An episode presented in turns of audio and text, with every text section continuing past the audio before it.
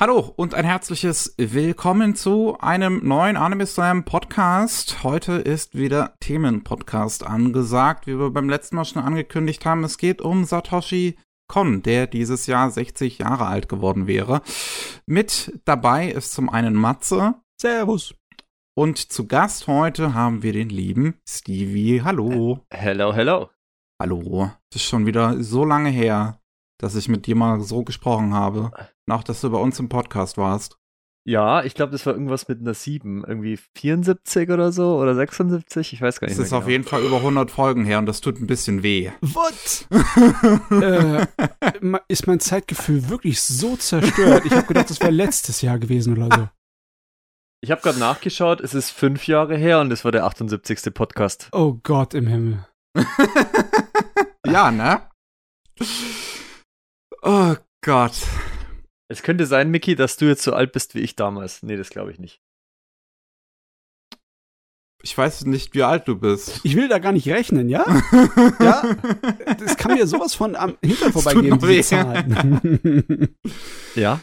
Ach, gute Güte. Ähm, ja, also wie gesagt, wir reden über äh, Satoshi Kon an allem, was er äh, so groß mitgearbeitet hat. Ich habe mir extra noch ein paar seiner Manga durchgelesen. Ich habe mir auch noch die äh, Dokumentation angeguckt, die vor zwei Jahren in Frankreich rausgekommen ist. Satoshi Kon, The Illusionist. Gibt's leider immer noch keinen offiziellen englischen Release, äh, aber ich habe mir die französische Blu-ray importiert. Und an alle Webseiten, die sagen, diese Blu-ray hätte eine englische Tonspur, fickt euch. Hat sie wenigstens Untertitel? Auch nicht. Aber wow, es gibt krass. im Internet jemanden, der eine englische Untertitelspur gemacht hat. Und ah. die habe ich mir dann runtergeladen und da drauf geklatscht. Ah. Äh, ja. Dann konnte ich es doch noch verstehen, zum Glück. Es wäre sonst irgendwie ein bisschen doof gewesen. Äh, von daher, ich werde wahrscheinlich das ein oder andere Mal durchaus auch äh, im Laufe der Zeit über ein paar Informationen noch aus dieser Dokumentation zurückgreifen. Die waren äh, tatsächlich nämlich sehr schön, die kann ich sehr empfehlen. Ähm, und ja, Satoshi Kon äh, hat ähm, auch Kunst studiert, soweit ich das weiß, hat mit 22 angefangen, seine ersten Manga zu zeichnen. Und äh, 85 ist, glaube ich, eine seiner ersten Kurzgeschichten rausgekommen.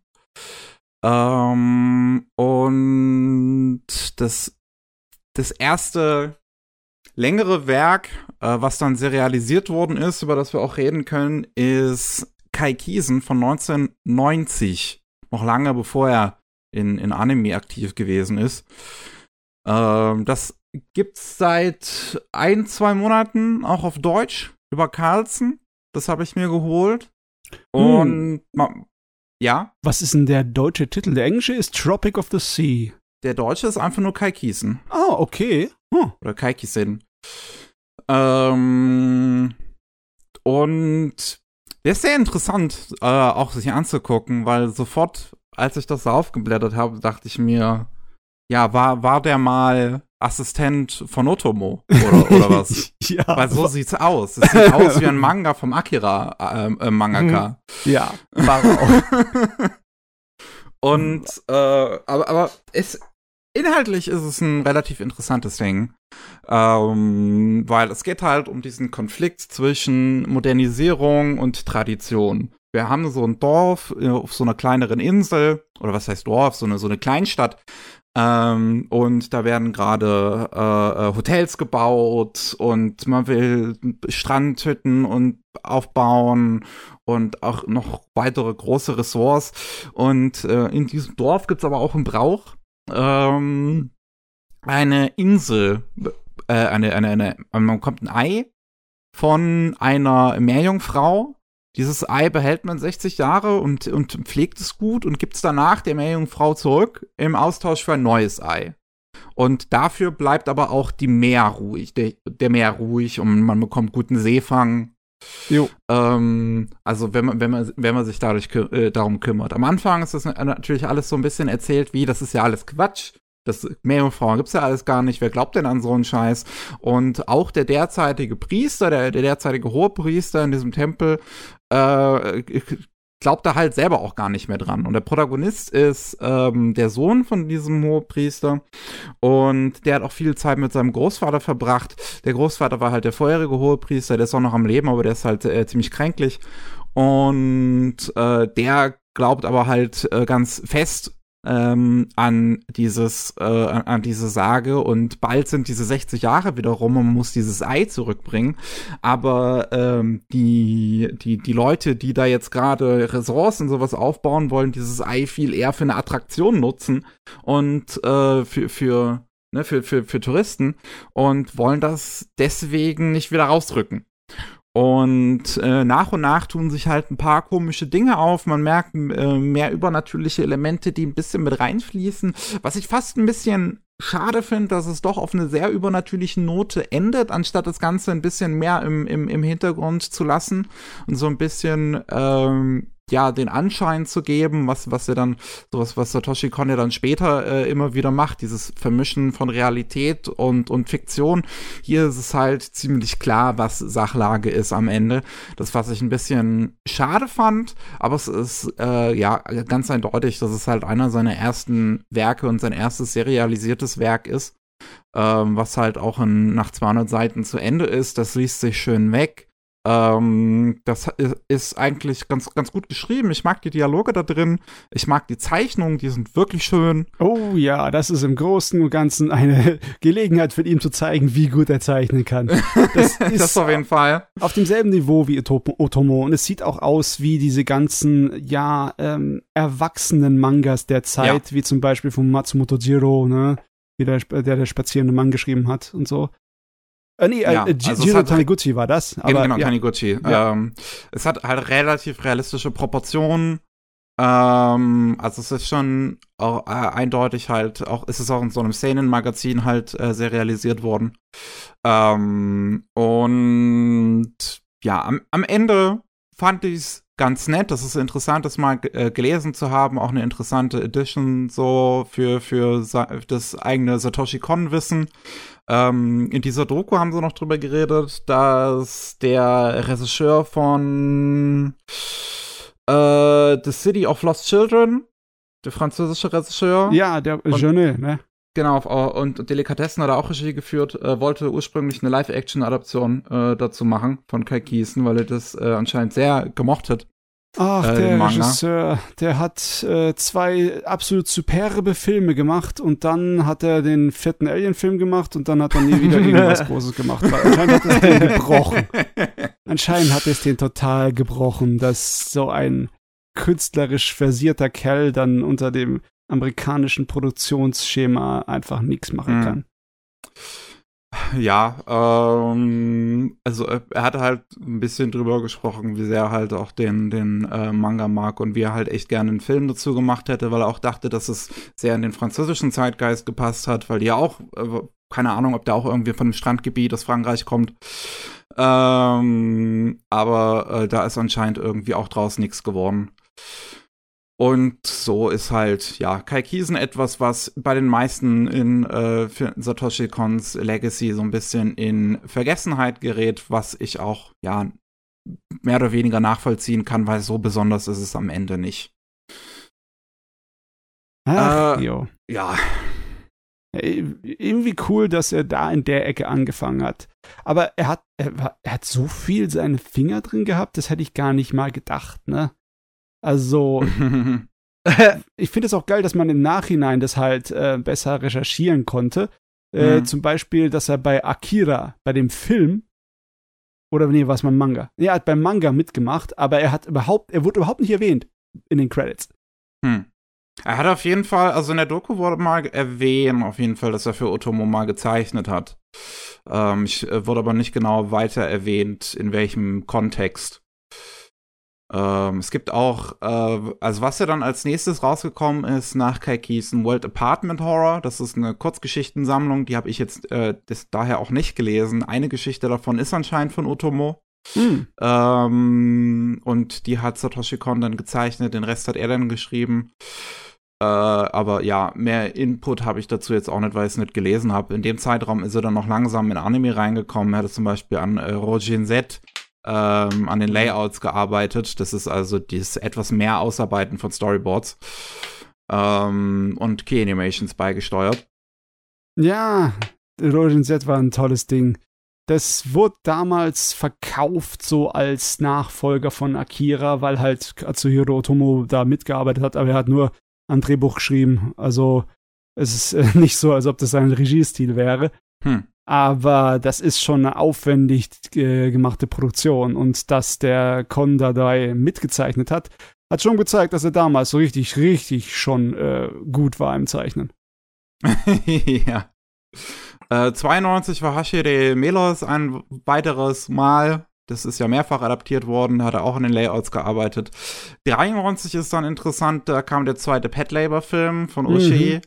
Ähm, und da hat er auch mit, mit, an den Layouts gearbeitet. Und ich bin mir nicht sicher, ob das dann die ähm, Möglichkeit ist, wie die beiden sich kennengelernt haben, Ushi und, ähm, und, und Satoshi Kon. Aber die beiden scheinen schon ziemlich gute Freunde gewesen zu sein. Ushi war auch ebenfalls in der Doku und hat halt äh, sehr positiv über ihn und auch auf eine sehr interessante Weise über ihn gesprochen, äh, weil sie dann 94 zusammen einen Manga gemacht haben.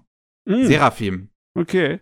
Ja, wen es interessiert, auf Sakugaboro sind einige Szenen äh, draus genommen aus Pet Labor 2, die direkt als Quelle der Arbeit Satoshi Kon mit dabei ist für die Layouts. Sehr schön. Dann könnt ja. ihr genau sehen, welche von denen, und es sind logischerweise die ruhigen, atmosphärischen Szenen, ne, wo filmisch sich viel bewegt, aber kein Wort gesprochen werden. Das, ist, das hätte ich mir fast denken können. Ja, äh, also 94 kam dann Seraphim, über die Zusammenarbeit haben sie auch, äh, hat, hat Uschi relativ interessant gesprochen. Ähm, ich habe Seraphim jetzt auch nicht gelesen, weil das Con nur gezeichnet hat, in Anführungszeichen. Ähm, aber es, es ist halt schon so gewesen, dass Uschi hat so im Prinzip, wie man es auch im Bakuman gesehen hat, so auch die Storyboards im, äh, vorgegeben und, und Satoshi Kon hat die umgesetzt und äh, Uschi, äh, Uschi hat auch erzählt, dass es dass er glaubt, dass Satoshi Kon einer der wenigen Menschen auf diesem Planeten ist, die ihn verstanden haben und wissen, was er visuell umsetzen möchte. ähm, Krass. äh, aber gleichzeitig äh, scheint es eine Zusammenarbeit gewesen zu sein, die gerade von Satoshi Kons Seite aus nicht unbedingt fruchtbar gewesen zu sein schien. Äh, weil er auch erzählt, dass ähm, Con jemand war, der halt sein eigenes Ding machen möchte der mhm. nicht unbedingt zufrieden damit gewesen zu sein schien, nur der Zeichner zu sein und nicht jemand, der die Story schreibt. Mhm. Ähm, 95 hat er dann aber seinen nächsten größeren Manga angefangen und den habe ich jetzt auch gelesen, Opus. Und ah. der ist unfassbar gut. Aber das ist der unfertige, oder? Der ist unfertig im Prinzip, ja. Da kann ich aber gleich auch noch ein bisschen drüber reden. Der ist, also Opus ist unfassbar gut. Finde ich ein bisschen eine Frechheit, dass der in der Doku gar keine Erwähnung fand. Ähm, der ist nur in einem Bild mal zu sehen. Weil der hat mich völlig überrascht. Das, das ist, also, man, man kennt vielleicht diese Prämisse von, ähm, Wer, äh, Autor eines Werks wird in sein Werk hineingezogen. Ja. Gibt's in mehreren Filmen und Büchern und sonst was. Und hier ist es halt auch so, Mangaka äh, ist dabei, seinen aktuellen Manga zu beenden und wird in diese Geschichte mit hineingesogen. Es fängt auch erstmal so an mit diesem, mit diesem fiktiven äh, Manga Resonance, den man dann am Anfang erstmal ein bisschen liest, bis dann auch wirklich so eine, so eine ja, wie so ein Cineat cineastische Kamerawechsel über die Paneele kommt, dass im Prinzip man dann von einem Panel ins, ins nächsten sieht man dieses gleiche Panel, dieses vorherige nochmal, nur kleiner im Hintergrund auf einem Blatt Papier, als würde quasi die Kamera gerade rausfahren aus diesen Paneelen. Ähm, und das, dieses Resonance, merkt man, ist so eine sehr ernste Geschichte. Es geht auch irgendwie so, so, ein, so ein Bösewicht namens Mask, der ähm, die, die Psyche von anderen kontrollieren kann und anscheinend auch irgendwie Erinnerungen in die reinpflanzen kann. Ähm, und der, der Mangaka äh, Nagai ist nicht unbedingt sich hundertprozentig sicher, wie er es beenden soll und zeichnet eine so finale große epische Szene, wo einer seiner Hauptfiguren und die Maske dann gleichzeitig sterben. Und diese Hauptfigur, Lin, ist aber damit überhaupt nicht zufrieden, dass er stirbt und klaut diese Seite aus der Realität und äh, Nagai springt ihm hinterher in seinen Manga Und dann, dann, dann haben wir schon diese, diese erste Ebene, dass es halt so, so, so anfängt von wegen, dass Figuren in diesem Manga auf einmal realisieren, dass sie fiktiv sind. Äh, und, und so ein bisschen Existenzialismus dahinter äh, hervorkommt. Aber das ist etwas, was ja die meisten dieser Werke eigentlich, oder was viele dieser Werke auch tun. Ja, ja. Äh, und, und deswegen hört es da auch nicht auf. Das ist so unfassbar interessant umgesetzt, wie, wie, ähm, weil er dann frei durch diese Welt ja laufen kann, die eigentlich nur auf Paneelen existiert, ähm, gibt's dann immer wieder im Prinzip so Abschnitte, wo die Welt quasi fehlt, so Abschnitte, die nie gezeichnet worden sind, ähm, und, und Komparsen, also äh, Figuren, die, die, die diese Geschichte keine Rolle sp spielen, sind auch immer so minimal gezeichnet, weil er halt immer da auch sparen wollte und, und nie Hintergrundfiguren irgendwie komplex gezeichnet gezeichnet hat. Und, und teilweise werden die Hintergründe auch immer zerfallener, weil er manchmal keine Zeit gehabt hat, die fertig zu machen. Und das ist völlig faszinierend erstmal, ja, wie er durch seine geil. eigene Manga-Welt hüpft und, und alles mit einbedacht ist, was zu so einem Manga passieren könnte. Ja, ich liebe sowas. Ich meine, ich, ich habe das auch, äh, als ich als Jugendlicher die Bücher von Michael Ende gelesen hat, ne, die unendliche Geschichte, und mhm. das für einen Film dazu gesehen habe, habe ich das auch immer geliebt die Vorstellung, wie tust du das irgendwie beschreiben oder darstellen, wenn zum Beispiel eine fiktive Geschichte sozusagen ausgelöscht wird. Wenn der Autor sich sagt, mhm. ja, da, das nehme ich jetzt raus, was vorher da war. die ist natürlich eine coole Sache. Klar, das hat man schon viel früher versucht, irgendwie zu visualisieren, egal ob es uralte mhm. Comics waren, so Gag-Sachen wie Tom Jerry oder so. Aber wenn man es dann halt von jemandem Talentierten der sich da was denkt, ne? Und der so mit einer äh, literarischen Ernsthaftigkeit daran geht. Weil ähm, der Con, der äh, schreibt, der macht Mangas nicht wirklich wie Manga-Zeichner machen. Der ist da ähnlich wie Otomo. Der ja. macht eher Mangas, wie Leute ähm, entweder Filme oder Bücher schreiben würden, ne? Ja. Das merkt man bei dem, bei dem Ding. Es ist, es ist wirklich faszinierend. Also, das, die, diese, diese, diese Grenze zwischen Realität und Fiktion fängt auch in diesem Manga immer wieder völlig an zu verschwimmen. Ich weiß, wie ich ein Kapitel gelesen hatte und äh, am Ende ist dann so, so diese Vorschau, äh, nicht Vorschau, ist, also ist dann halt diese Seite, diese Anfangsseite vom nächsten Kapitel. Und als ich die gesehen habe und umgeblättert habe, habe ich nochmal kurz zurückgeblättert und dachte mir, warte mal, ist das jetzt gerade das echte Kapitel vom Manga, was jetzt hier anfängt? Oder ist das ein fiktives Kapitel vom fiktiven Manga, was hier gerade anfängt? Ja, ist halt auch ein kleiner Schlawiner, der Satoshi Kon. Ne? Der mag seine kleinen Magier-Tricks, um Leute ein bisschen zu verwirren. Das macht er andauernd, macht er später auch in seinen Filmen sehr, sehr gerne. Ja, und deswegen, das ist so, so geil. Und was dann halt passiert ist, ist, dass dieses Magazin, wofür er diesen, äh, das, das gezeichnet hat, Opus, ist ähm, aufgehört. Es ist äh, gecancelt worden. Ja. Und ähm, Satoshi Kon konnte dann halt diese Story eigentlich nicht beenden. Die hört wirklich an einem Punkt auf, wo noch ein, zwei Kapitel auch fehlen würden, um die richtig zu beenden. Und nach seinem Tod ist dann tatsächlich noch ein letztes Kapitel gefunden worden, ähm, was er nie irgendwie veröffentlicht hat, äh, was jetzt auch in den modernen Versionen halt äh, mit drinne ist. Ähm, und was man auch nicht weiter angefasst hat. Also es sind alles Konzeptzeichnungen noch. Mm, mm, nichts fertig gemachtes. Aber dadurch wirkt es nur umso besser.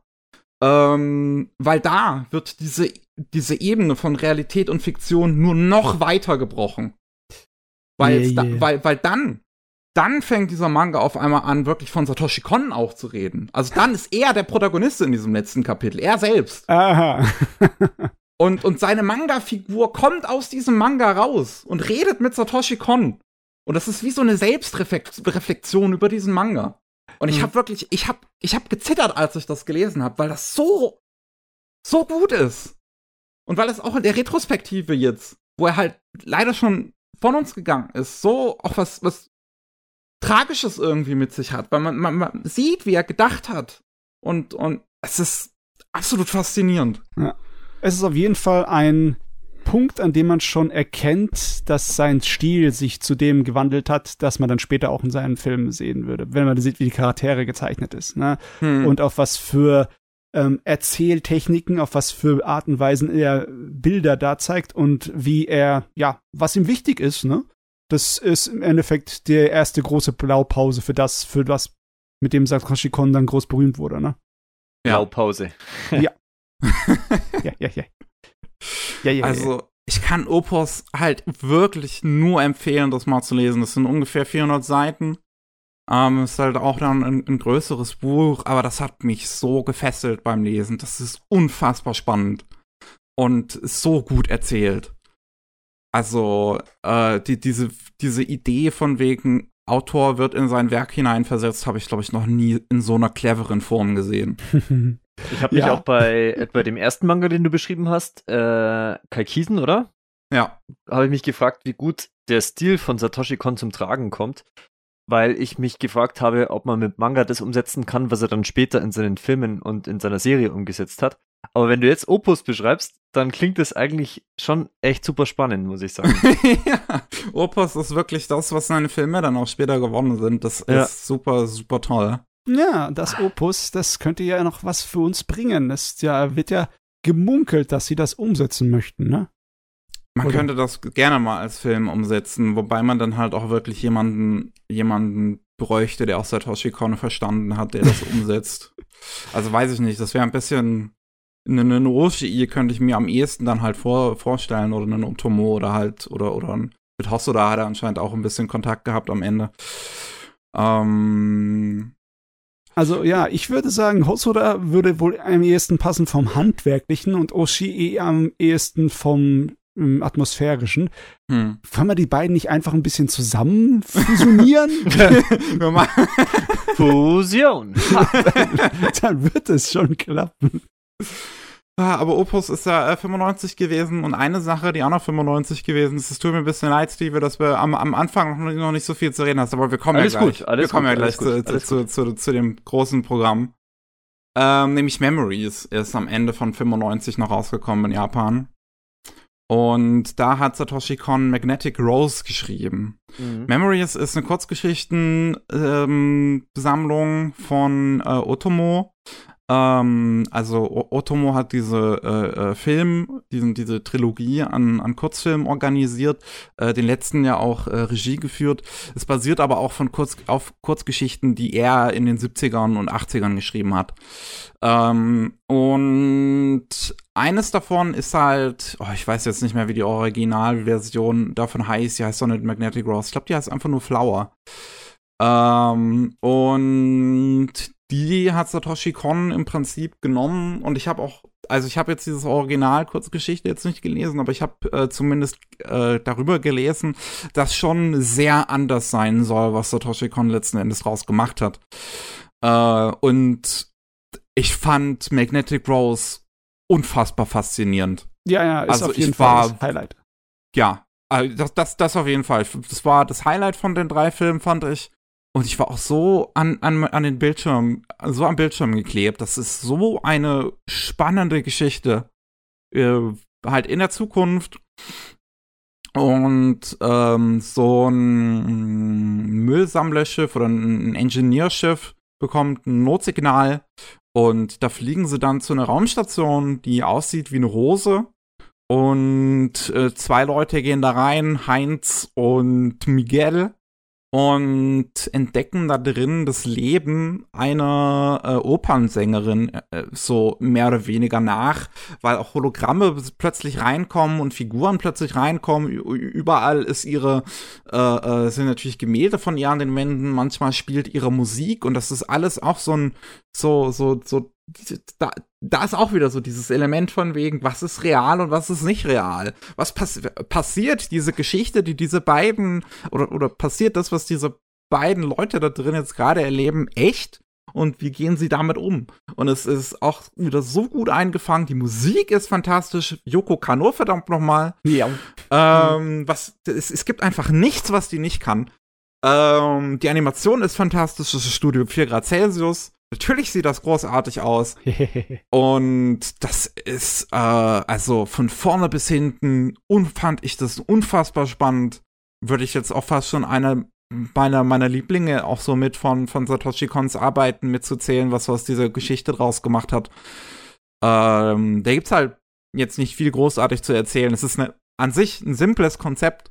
Ja, äh, aber es ist du hast äh, die ursprüngliche Idee von so einer Sirene, ne? Also ja. dass äh, sozusagen Seemänner von der angelockt werden können und dann auf Grund laufen und dann erledigt werden, ne? Und äh, im Endeffekt ist es so was ein bisschen ähnliches. Diese Opernsinnerin hat was von einer Sirene von sich, aber es ist auch eine ja, sozusagen ihre, sie Hinterlassenschaft, ne, ihre ganzen Erinnerungen an ihr Leben, hm. die im Endeffekt ja echt schwer mit Realität und Erinnerungen verschwimmen wegen der ganzen Hologrammtechnologie und natürlich dann auch die Erinnerungen der eigenen Leute regelrecht mhm. manipulieren. Also es ist fast schon ein Horrorfilm, ein Science-Fiction-Horrorfilm und er ist äh, wirklich klasse. Er ist ein bisschen, ähm, ja, er drückt ein bisschen schwer auf die Magentrube, weil es ist halt dramatisch und ziemlich mitreißend und du fühlst dich danach ein bisschen erledigt, ehrlich gesagt. es ist auch so ein tonaler Whiplash, danach Stinkbomb zu gucken. ja, was halt ein komplett anderes Ding ist. Die, die, die Kurzfilme, ich finde die alle gut, aber Medical Rose hätte man vielleicht fürs Ende aufheben können. Ne? Das, ja. das ist der erste dann, oder? Das ist der erste. Das ist der erste, ja. Danach kommt eigentlich, also Stinkbomb ist dann eine Comedy und Cannon Fodder ist irgendwie, es fühlt sich so ein bisschen an wie ein sowjetischer Experimental-Avantgarde-Film. Ja, das ist so eine absurde, äh, kritische, ja, so ein bisschen äh, militärkritische und äh, konsumweltkritische ja. Sache. Und ja, das, das ist schon geile Sachen. Aber die Reihenfolge hätte man sich bedenken sollen. Nicht sofort mit dem Vorschlag kann man von Magnetic Rose daherkommen. Ja, äh, das zieht eines schon erstmal ordentlich runter. Uh.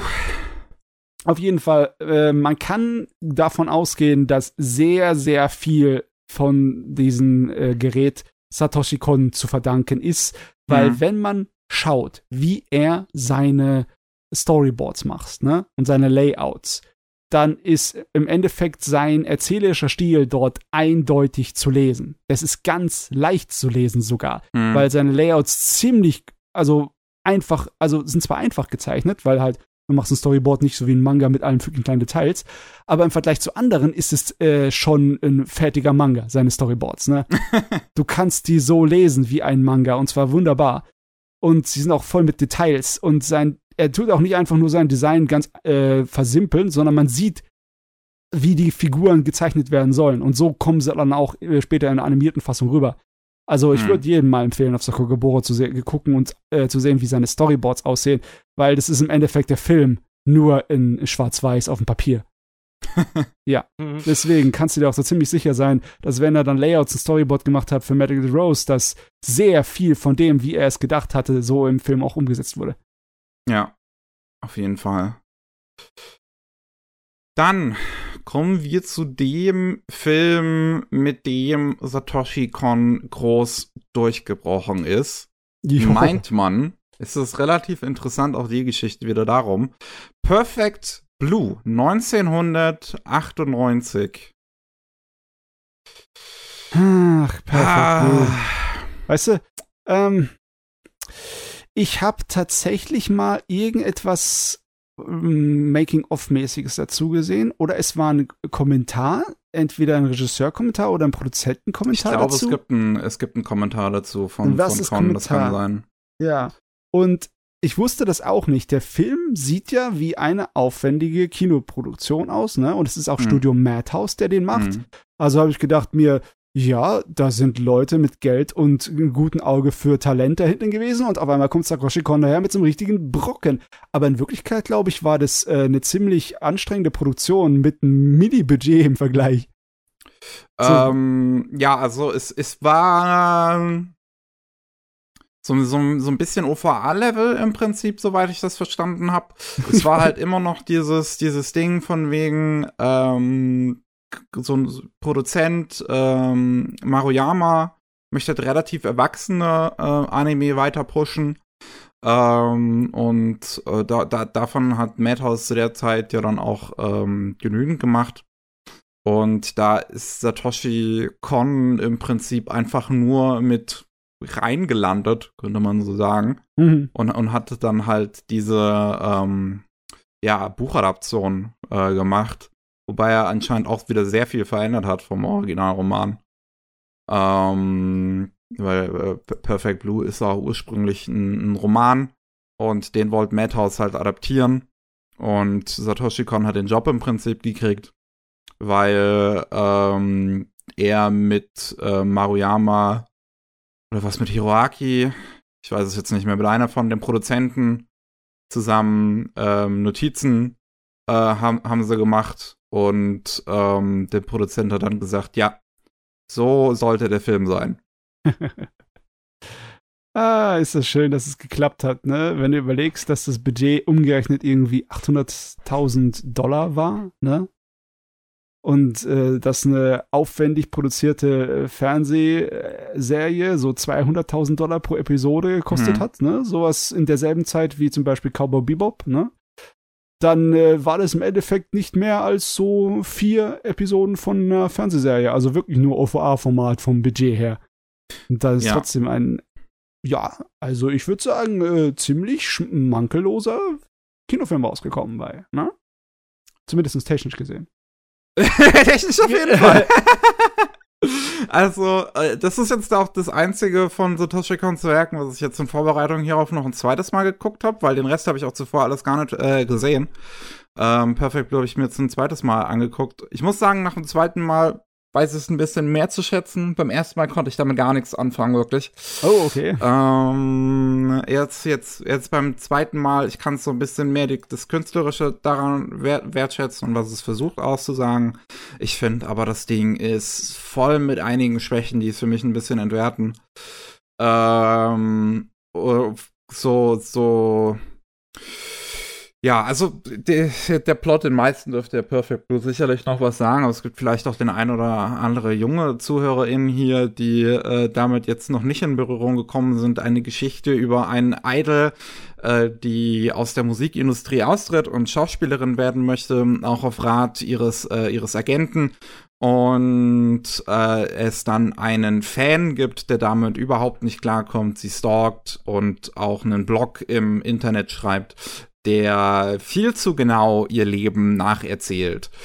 Und daraus wird dann halt so eine Psychothriller-Angelegenheit normal und auch Mima wird immer mehr in so eine in, in, in eine Ecke getrieben, sowohl mental äh, wie sie auch ihre Schauspielkarriere da natürlich ein bisschen Kommentar so drin ist, wenn sie zum Beispiel diese Vergewaltigungsszene halt spielt, ähm, wie inwiefern Frauen im Schauspiel ausgenutzt werden. Ähm, und, und auch gegen sowas nicht wirklich ankommen, da was dagegen zu sagen. Es die, die Idee dahinter finde ich ja grundlegend gut über dieses, dieses, ähm, dieses Idol-Pop-Kram, dieses, dieses, äh, generell dieses Idol-Phänomen zu kritisieren. Und wir haben es bis heute ähm, immer noch sehr präsent, diese Underground-Idols, die im Prinzip dann in den 90ern so durchgestartet sind. Ähm, und ich finde aber, die Message geht dadurch so ein bisschen unter, dass am Ende der Geschichte viel Finger auf einzelne Figuren gezeigt werden ähm, die zusätzlich auch mentale Probleme haben, was ich immer schwierig finde, wenn Bösewichte mentale Probleme haben, weil das ist einfach so, so eine Rechtfertigung, so eine komische. Mm, ich weiß, was du meinst, ich weiß, was du meinst. Es ist ein bisschen in altmodischen Formeln und Schemata drin. Ne? Hm. Äh, es ist aber auch, ich muss es ihm zugute äh, sagen, das ist nicht unbedingt schön für mich zum Gucken, aber der Film ist durch und durch unangenehm. Das soll er auch sein. ja. Oh, meine Gacke. Ähm, ja, Menschen an sich kommen nicht besonders gut weg in dem Film. Ne? Hm. Ähm, ich würde ihm da zum Beispiel jetzt nicht sagen, dass es irgendwie es äh, abgesehen hat auf irgendeine Gruppe von Personen oder so. Es, irgendwie sind sie alle ein bisschen geschädigt da drin. ich meine, man, man könnte es vielleicht so argumentieren, aber es gibt ganz klar zwei Figuren, die ja, oder beziehungsweise erstmal vor, vor allem hauptsächlich eine Figur, die ähm, an, einem, an einer mentalen Krankheit leidet. Ähm, und die, die sich da letzten Endes als die, die, die Bösewicht herausstellt. Und das finde ich ein bisschen langweilig als Twist. Ich, ich ja, ich, ich, ich mag auch nicht wirklich ich, ich, ich, ich weiß nicht, wie, wie ich, ich kann es auch teilweise nicht in Worte fassen, unbedingt, was mich daran jetzt so, so sehr stört. Das ist ein Film, der halt einfach, glaube ich, nicht unbedingt mit mir klickt. Das ist, ich, ich mag Thriller zwar, aber ich finde Perfect Blue ist halt am Ende einfach ein, ein relativ 0815, naja, nicht unbedingt 0815, aber ein relativ generischer Thriller, der halt dadurch scheint, wie er inszeniert ist. Ja, also als Thriller ist er vielleicht etwas generisch.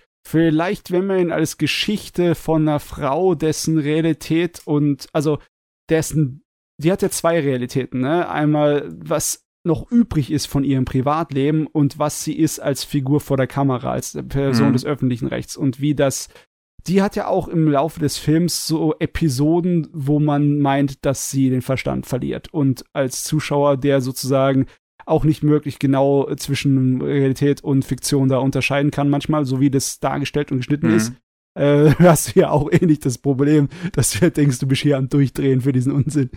ähm, und da finde ich es eigentlich ziemlich stark als äh, eine Art von Kommentar auf so etwas, wie das so etwas krank machen kann auf mhm. der menschlichen Ebene. Ja. Ich meine, also ich bin jetzt mal ja. so frech und, und grätsch mal ein ja, bisschen so, rein. Ja, sagt auch mal was. Ja. Ähm, also ich persönlich, ich liebe Perfect Blue. Dieser Film ist einfach absolut genial. Und ähm, es wurde jetzt hier schon angesprochen, dass Mima eben aus zwei verschiedenen Perspektiven betrachtet werden kann.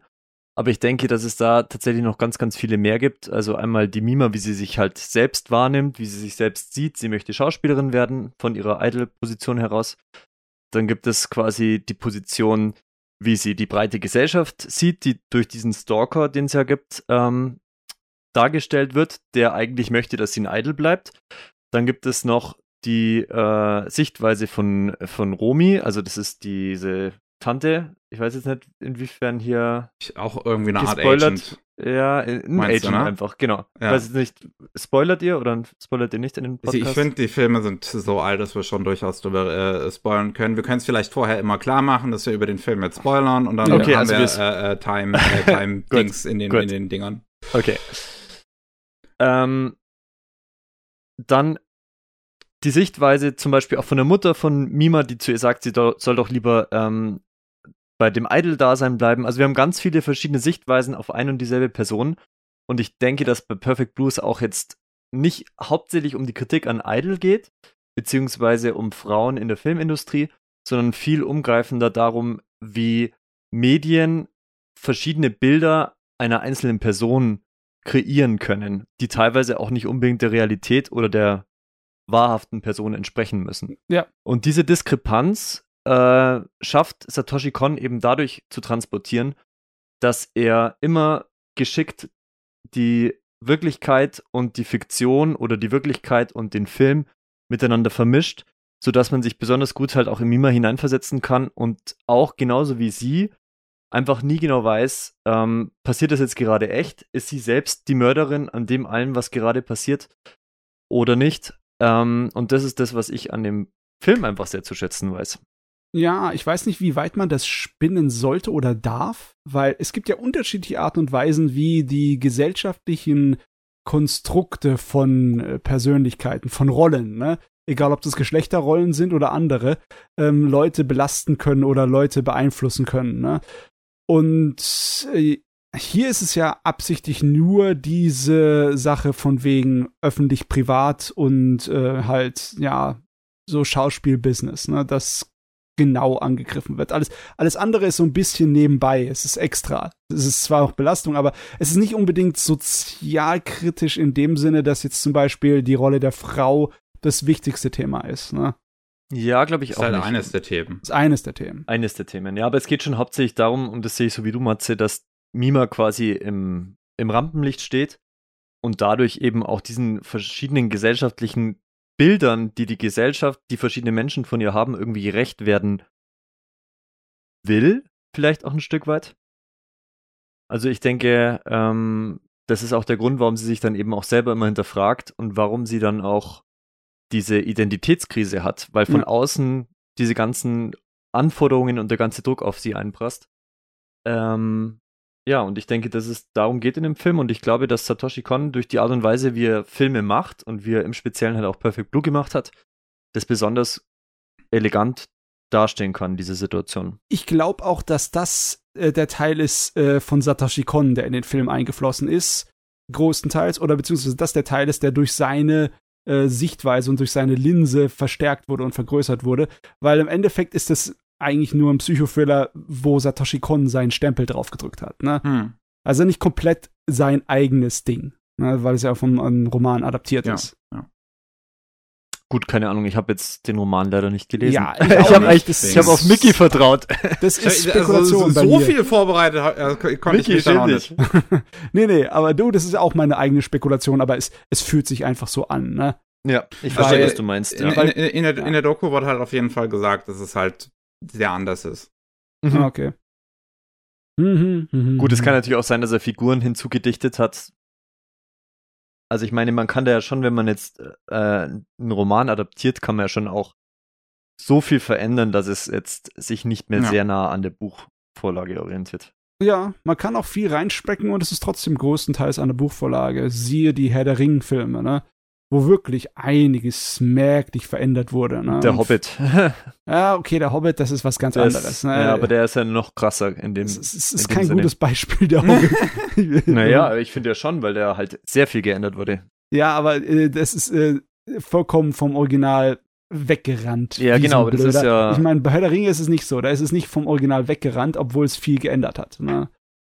Ja, aber das ist ja das, was ich meinte, dass ja auch jetzt der Hobbit zeigt, es muss ja jetzt nicht so nah am, an der Buchvorlage sein. Es kann ja auch wirklich viel hinzugedichtet oder viel geändert worden sein. Ja, ob das dann gut ist. also Keine Ahnung.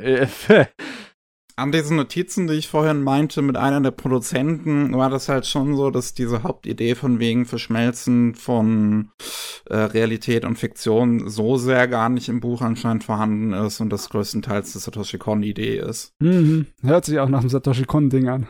Ja. Was dann auch noch interessant ist, ähm, in, in, dem, äh, in der Doku haben sie noch Aronofsky, Darren Aronofsky, ähm, interviewt. Ähm, weil auf der einen Seite gibt's ja in Requiem for a Dream die Szene, die eins zu eins das Perfect Loop nachgemacht ist, mit mhm. dem im, im Bad. Ähm, und Aronofsky hat anscheinend Satoshi Kon kennengelernt auf einer Promotour für Pi äh, in, in, in 98 und wusste am Anfang auch gar nicht, wer das ist. Äh, hat dann halt Perfect Blue gesehen und man merkt Aronofsky an, dass das wahrscheinlich für ihn wirklich einer seiner absoluten Lieblingsfilme aller Zeiten ist. Mhm. äh, wie, wie er darüber redet. Er hat halt beim, beim äh, überlegen, wie er halt ähm, die, die von, von seiner Protagonistin ähm, auch so ein bisschen den mentalen Zerfall darstellen könnte, ähm, halt Satoshi Kon anscheinend auch angerufen und, und gefragt, ob er diese Szene nachmachen darf. ähm, und äh, er, er hatte später dann noch vorgehabt, Perfect Blue ähm, eine ne Live-Action Adaption zu machen. Mhm. Ähm, hat aber anscheinend niemanden für gefunden, der das finanziert, weil dieses Phänomen von Idols so nicht ins Amerikanische zu übersetzen wäre. Ja. Äh, ich glaube, heute das, würde das eher funktionieren mit äh, halt Internetsternchen. Ähm, mhm. äh, mein, meinte Aronofsky auch so. Ähm, aber damals ähm, ist dieses, dieses Idol-Ding ähm, nicht so in den äh, USA vorhanden gewesen. Und da ergibt das schon so ein bisschen Sinn, weil es ja dann auch ganz witzig, wenn man so dran denkt, bei Black Swan äh, hat er sich ja einiges dann anhören dürfen, dass es ja auch im Prinzip dann ein Remake ist von, von Perfect Blue äh, in einer anderen Form oder ein Reimagining von Perfect Blue. Ähm, aber das ist halt im Prinzip ja auch das, was er halt machen wollte. Mhm. Ja, obwohl ähm, so wortwörtlich sagt er natürlich, dass das, nee, habe ich nicht, nicht, das ist schon mein eigenes Ding, das ist auf meinem eigenen Mist gewachsen. Aber ja, ähm, ich weiß jetzt gar nicht. Ich habe zwar durch die Zeit gelebt, aber ähm, ich glaube, der Boom mit den ganzen Boybands und Girlbands und Spice Girls war dann schon so am zu Ende gehen. Ne? Mhm. Weil ich hätte gedacht, dass so etwas auf jeden Fall die Leute verstehen könnten, ne? Wenn so ein Sternchen von so einer Popband, von so einer, äh, die so richtig schnell groß wird, äh, dann so ein Drama durchleiden könnte. Also ich weiß nicht. Also ich hätte mir das schon vorstellen können, dass es auch zum Ende der äh, 90er nochmal Realfilm gemacht werden konnte. Ist ich weiß die Frage. nicht, also hätte es wirklich so, so im, im, im amerikanischen oder im, im, westlichen Raum wirklich so diesen, dieses gleiche Entsetzen im Prinzip ausgelöst, wenn jetzt eine Boyband einer davon Schauspieler geworden wäre. Mm, Anstatt Ja. die Musik weiter zu verfolgen, bin ich mir nicht sicher. ich habe keine Ahnung. Also wenn du die, die Girlies fragst, die da so kreischend bei äh, Take That und so äh, rumgesprungen sind oder bei den Backstreet Boys, äh, wahrscheinlich wären einige davon sehr, sehr davon erschrocken Hm. gewesen, wenn der aufhören würde, aus der Band aussteigen würde, um jetzt Schauspieler zu werden. Hm. Wer Wobei, weiß. das gibt's ja auch, gab's ja bei den Beatles zum Beispiel in den 60ern auch schon. Also, ja, ja, ja. Ah, ich weiß nicht hundertprozentig, ob es äh, nicht möglich wäre, das zu machen. Aber eine Sache ist halt auch, die im Hinterkopf bleibt, was Realfilme angeht, ne? Weil Satoshi Kon ja so ein Fuzzi ist, der äh, Filme auf eine Art und Weise macht, die nicht wirklich typisch Anime sind, sondern mehr typisch Realfilm, ne? Äh, die Frage, ob er selber nicht einfach Realfilme auch hätte machen können.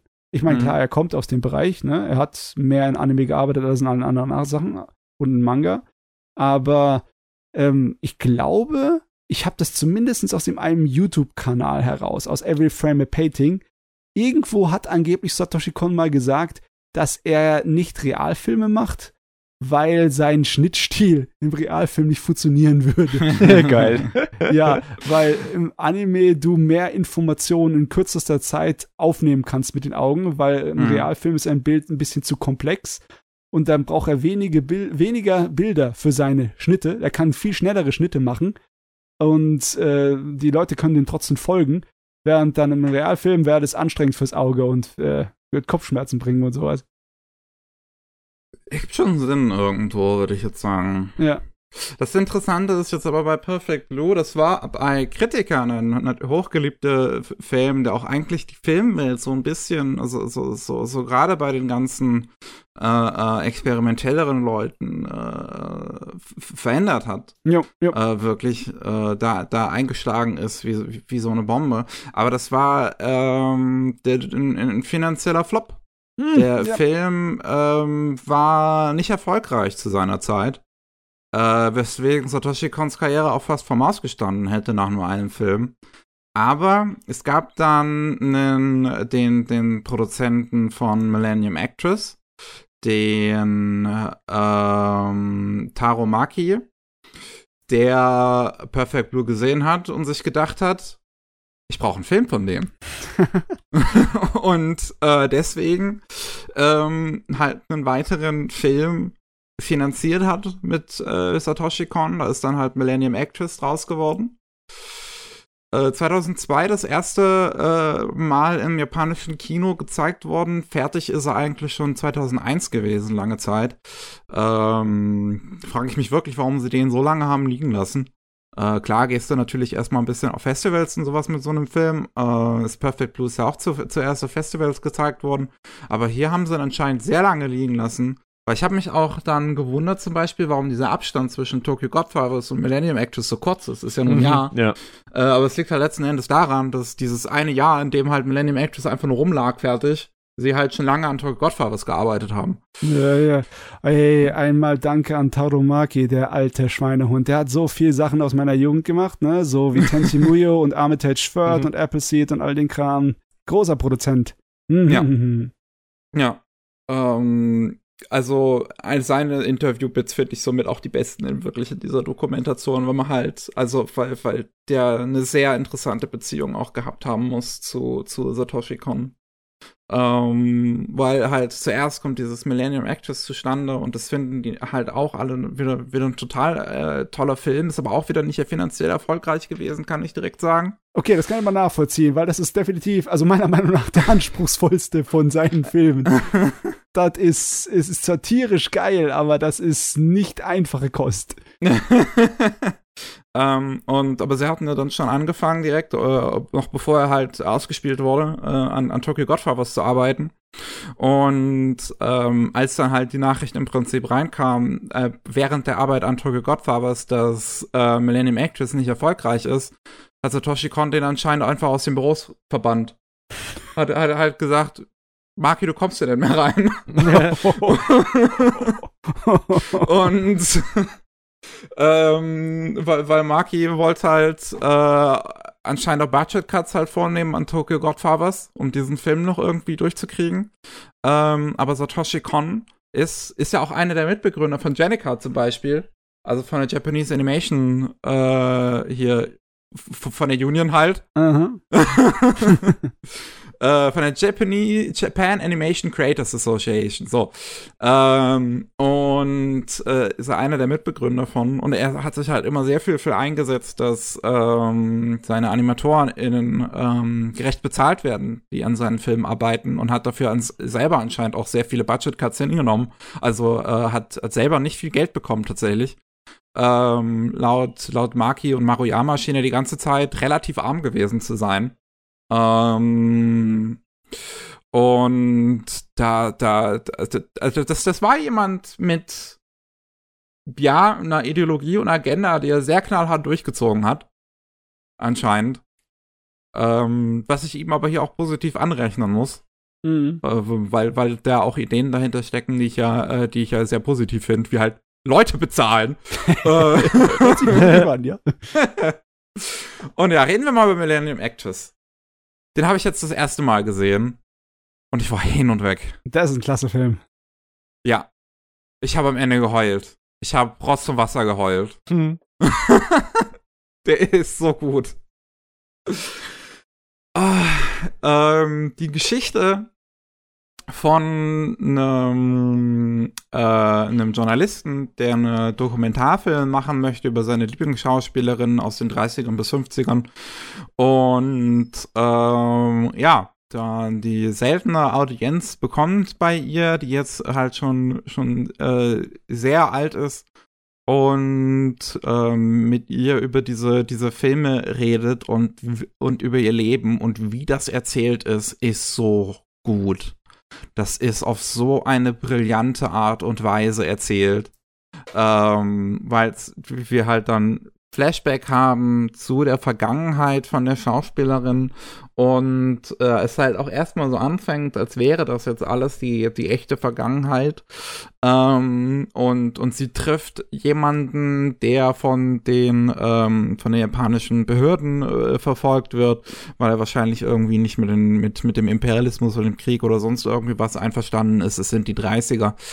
Ähm, und äh, bekommt einen Schlüssel von ihm und ähm, bringt ihn bei sich unter, wird aber dann von äh, äh gefunden und es, es beginnt so ein bisschen eine Verfolgungsjagd von, von ihr, die, die diesem, diesem Mann hinterherläuft und sich unbedingt nochmal mit ihm treffen möchte.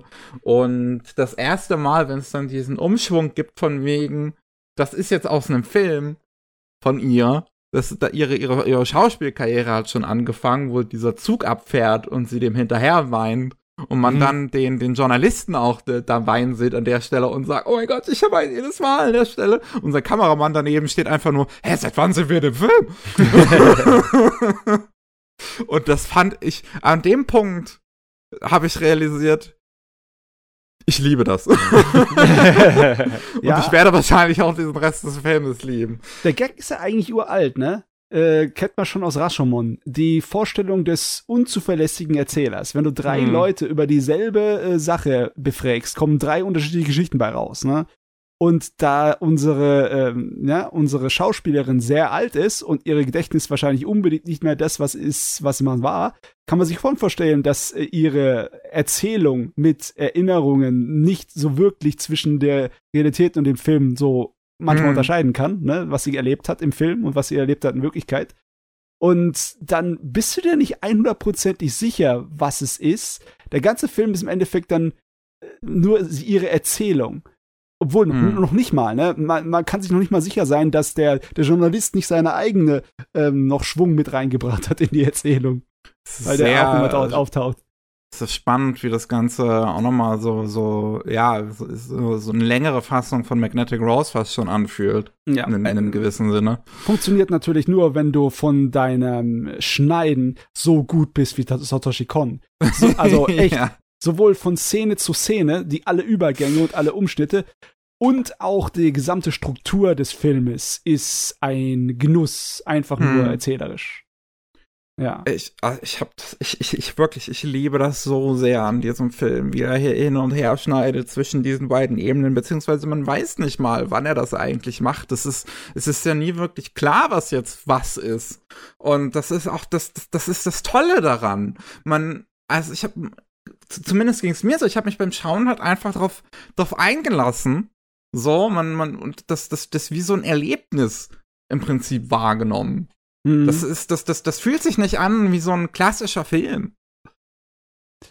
ja, und hey, du, es sehr viel macht für mich auch die Musik aus. Oh, Ja. Gottes Willen, ja. Ja. Ich meine, ich weiß es gar nicht. Äh, Stevie, bist du irgendwie äh, im Bett mit unserem Susumu Hirasawa? Kennst du den Mann? Ja, ich habe ja auch den Film gesehen. ja, ja, ich meine, von anderen Anime zum Beispiel. Zum Beispiel, da, nee, tatsächlich muss ich passen, da weiß ich nicht, wo der, wo der Oh. mitgewirkt hat. Alte Berserk. Berserk-Serie, ja. Ja. ja. Ah, okay. Äh, ja, Hirosawa ist auch einer so äh, die, dieser Le Leute, die so im ja, experimentellen Techno-Bereich in Japan sehr durch die Decke gegangen sind. Die äh, Tage ist er erst, wie heißt er nochmal, gestorben? Ähm, ihr wisst vielleicht, wen ich meine, japanischer Techno-Künstler, auch ganz groß in den Medien gewesen, dass er gestorben ist. Oh. Vor ein paar Tagen, oder? Ja, Habe ich nicht mitbekommen, glaube ich, oder? Ryo. Ryo- Ryuichi Sakamoto. Ja, Ah, doch, doch, doch, da Ja, habe ich ja. mitbekommen. Aber Ja. habe ich gar nicht im Kopf gehabt, dass der auch aus dem Elektrobereich da kam. Ja, das ist äh, äh, relativ ähnliche Ecke letzten Endes, wo die beiden herkommen. Und ähm, Susumu Hirasawa ist jetzt auch leider nicht mehr der Jüngste. Äh, ich, ich, ich hoffe, wir haben ihm noch ein bisschen und ich hoffe, er macht. Ich, ist irgend, es, es muss mal wieder einen Regisseur geben, der bei ihm anruft und sagt, hier mach mal Musik für mich. Äh, ich Weil. mein, Ah, der einzige Regisseur oder einzige Sache, für die er mehr als einmal hergekommen ist, war halt für Satoshi Kon war, ja, und für Berserk. Und es ist, es ist, ey, der Soundtrack von, von Millennium Actress ist halt wirklich so gut. Das ist so fantastisch. Auch so die, die, diese Szene ah, relativ gegen Ende, wo sie durch diese, durch, durch ihre ganze Ära an Filmen läuft. Mhm. Und ich, ich kann diese Musik nicht mal beschreiben. Ich weiß gar nicht, was, mit was, was für Worte da. Das, das muss man einfach mal gehört haben. Das ist, das ist was ganz anderes. Irgendwie so ein Glockenchor, ne? So aus, aus menschlichen Stimmen. Ja. Mhm. Also, das ist so. Oh, das ist gänsehaut-erregend, wirklich. Absolut fantastisch. Also, ähm, das ist tatsächlich der letzte von all den Satoshi Kon-Sachen, und das ich gesehen habe. Den habe ich aus irgendeinem Grund dann zwischendurch nicht geguckt. Die anderen haben es eher erst zuerst bei mir geschafft. Hm. Ähm, Stevie, wann äh, hast du den jetzt frisch für unseren Podcast mal geschaut oder hast du den Nee. vorher schon mal gesehen gehabt? Ich habe den, ich schaue gerade nach, ich habe den im April 2018 gesehen, am 6. April 2018. Oh, Und- das hat ein noch natürlich ja. notiert, ne? ja, natürlich. Und aber auch schon zweimal gerewatcht, also Oh, okay. schon dreimal angeguckt tatsächlich, ja. Hm, hm. Also oft habe ich noch jetzt nicht geguckt. Das muss ich dazu sagen. Äh, gehört mal wieder dazu, ne? Muss man wieder nachholen. Ich habe ihn hier das vor, vor, zwei Wochen das erste Mal gesehen und ich habe das Gefühl, ich könnte ihn direkt noch mal gucken. Es ist so ein toller Film. Aber Ja. ist auch einer der, einer der mit so der letzten Anime, die auf Sales äh, gezeichnet worden sind, weswegen der noch mal extra fantastisch aussieht. ja, ist ein Spätsünder, aber er sieht halt schön aus, ne? Sieht halt Ja. richtig schön aus. Steve, was hältst du denn von dem Film? Ja, ich, ich liebe Millennium Actress. Also nicht ganz so sehr wie Perfect Blue, glaube ich, aber ähm, ich sehe ganz, ganz viele tolle Sachen an dem Film und denke genauso wie bei Perfect Blue, dass auf eine andere Art und Weise da Satoshi Kon einfach der perfekte Mann für diesen Film ist. Also Hm. ähm, ich denke, wie Matze schon gesagt hat, dieser, dieser Rückblick von ähm, Chiyoko auf ihr eigenes Leben und dass sie sich selber nicht mehr so wirklich genau daran erinnern kann, was eigentlich genau passiert ist, das passt eben wieder perfekt dazu, dass er die, diese Filmebene und die Realität miteinander vermischt, sodass man nicht mal als Zuschauerin oder als Zuschauer weiß, was gerade real ist. Und Du- äh, Ja, du hast ja einen einzigen kleinen Anker, der ab und zu mal kommt. Ne? Du siehst dann den Journalisten in der Geschichte so als Be äh, nebenbei, als Hm. äh, Beiständer da. Also, nee, Und wie auch immer eingebaut ist, finde ich so, ist, Ja, ja. Es, ist es so sympathisch. Ist es einfach so ein sympathischer Film auch. Das sticht da aus den Massen der, äh, der ganzen Leute, die nebenbei sind, äh, heraus, irgendwie am Straßenrand, ne? Hm. Mit seiner Kamera. Und was ich gerade auch ganz spannend fand, war, dass Mickey gesagt hat, dass es dir gerade gar nicht so sehr bei dem Film darum ging, irgendwie äh, was am Ende rauskommt oder sowas ähnliches hast du gesagt, sondern dir ging es Hm. eher um den Weg an sich. Und Ja. das ist auch spannend, weil genau darum geht es ja auch bei, Ja. des, bei dem Film. Das ist ja die, ja, ich sag What mal, die Message dahinter. Chase, ja. Ja, genau. Das ist ja die Message irgendwie von dem Film. Und auch das zeigt ja wieder, dass Satoshi Kon offensichtlicherweise irgendwas richtig gemacht hat, weil Mickey sich diese Frage schon gar nicht so richtig gestellt hat, sondern du hast ja einfach diesen Film genossen und genau darum geht's ja. Auch da ist, denke ich, der Film ja auch transparent, wenn man das so sagen kann. Man erfährt ja relativ früh, dass diese ganze Reise, dieser ganze Weg auf der Suche nach dem Schlüsselmann äh, nie zu einem Ziel führen wird. Dass Ja. sie den nie finden wird. Das ist ja relativ früh klar eigentlich. Also spätestens, wenn diese, ähm, diese Hexe da auftaucht in dem einen Film, die zu ihr sagt, äh, irgendwie, ich, ich liebe dich und hasse dich gleichzeitig. Ähm, da gibt's auch, das ist sozusagen eine Referenz zu einem japanischen Film, also vielleicht habt ihr es mal gelesen, da gibt's so eine ganze Liste, wo quasi Referenzen sind zu Ja, ja. Der Japanischen Werken. unfassbar viele Referenzen. Das ist wirklich fantastisch. Ja, das haben ja. die in der Doku auch nochmal gezeigt, was da alles drin ist.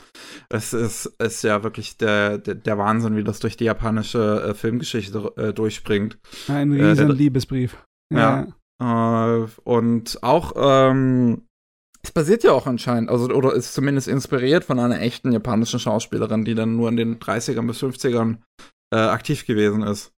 Und ähm, ja, auch als so äh, Schauspielerin für Propagandafilme halt angefangen hat.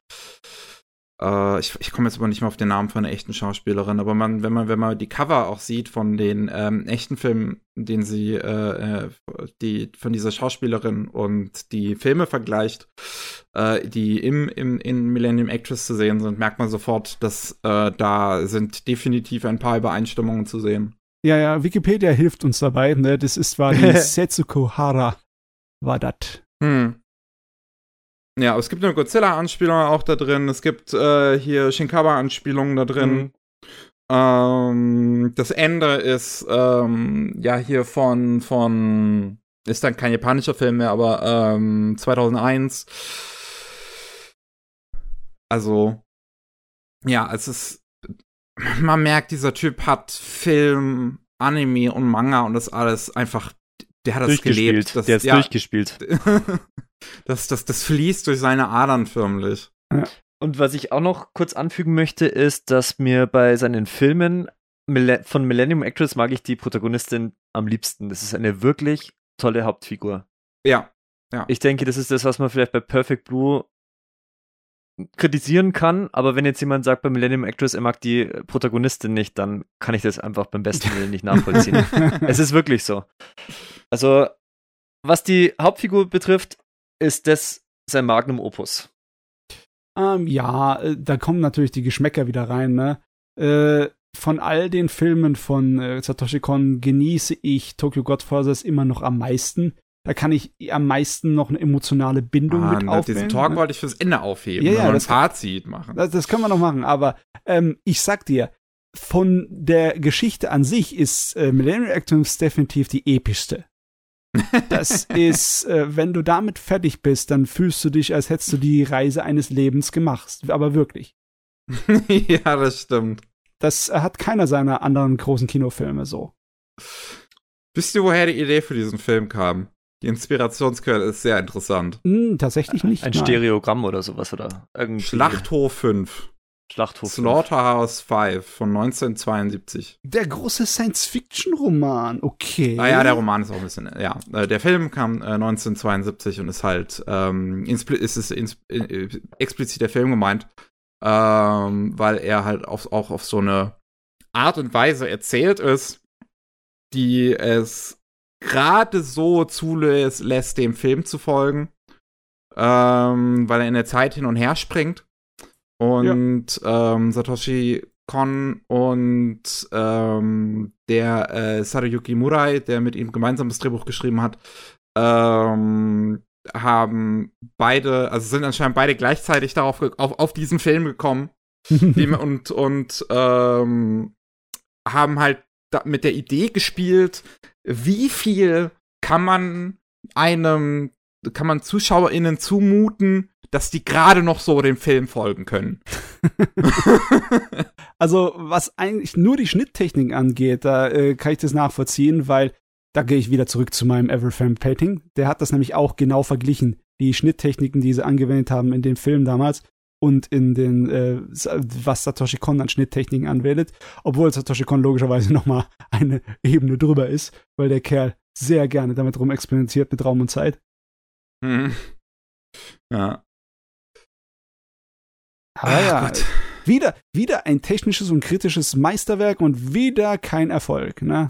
So ist es. So also, ist wobei es ich sagen muss, wenn es irgendwas gibt, was Mickey und ich mögen, dann das ist wie Weihnachten und Ostern am gleichen Tag, also da muss es gut sein. ja, das stimmt wohl. ah, also, ach, das ist wirklich, ich liebe, ich liebe diesen Film. Ähm, ja, dann, wie gesagt, äh, Millennium Actress leider äh, wieder ein Flop, ähm, aber man hat, bevor es äh, da, da, dazu gekommen ist, im Prinzip mit der Produktion des nächsten Films angefangen, mit Tokyo Godfathers. Und hier war die Idee anscheinend dahinter, mal halt ein bisschen was Bodenständigeres zu machen, ein bisschen was aus anderen Ecken Tokios zu zeigen, was man sonst in Anime nicht zu Gesicht bekommt. Mhm. Ähm, der Hintergrundzeichner, den hatten sie auch dann interviewt, äh, meinte halt auch, ey, ich würde sowas gerne mal machen zu Satoshi Kon und, und Kon war so, ich auch. und, und, so kam im Prinzip Tokyo Godfathers zustande. Ähm, und das ist ein es ist ein interessanter Film. es ist, sagen es mal so. der beste Weihnachtsfilm aller Zeiten. Der beste Weihnachtsfilm von Satoshi Kon. okay, das stimmt. ah nee, guck mal, ich kenne nicht so viele Weihnachtsfilme, aber die meisten davon sind nicht mein Fall. Weil gleich dazu ist Satoshi Kon schon hier mit Tokyo Godfathers einer der besten gelungen. Abgesehen von Stirb langsam. Stirb langsam ist immer noch der allerbeste Weihnachtsfilm sowieso. Oh, Tokyo Godfathers. Äh, möchte jemand anders mal die Geschichte vielleicht kurz rekapitulieren? Drei Obdachlose finden ein Baby. Ende. Ja, ähm, die finden nicht nur das Baby, sie äh, gehen auf ein riesengroßes Abenteuer. Sie, sie denken sich, das damit Baby. gehen wir besser nicht zur Polizei, sondern Hannah will Mama sein, also laufen wir mit dem Kind rum und spielen Papa und Mama. Ist ja, okay, das ist ein bisschen fies, ne? Aber ja. Ähm, es endet natürlich logischerweise auch darin, dass sie äh, die Eltern vor dem Kind suchen. Ne?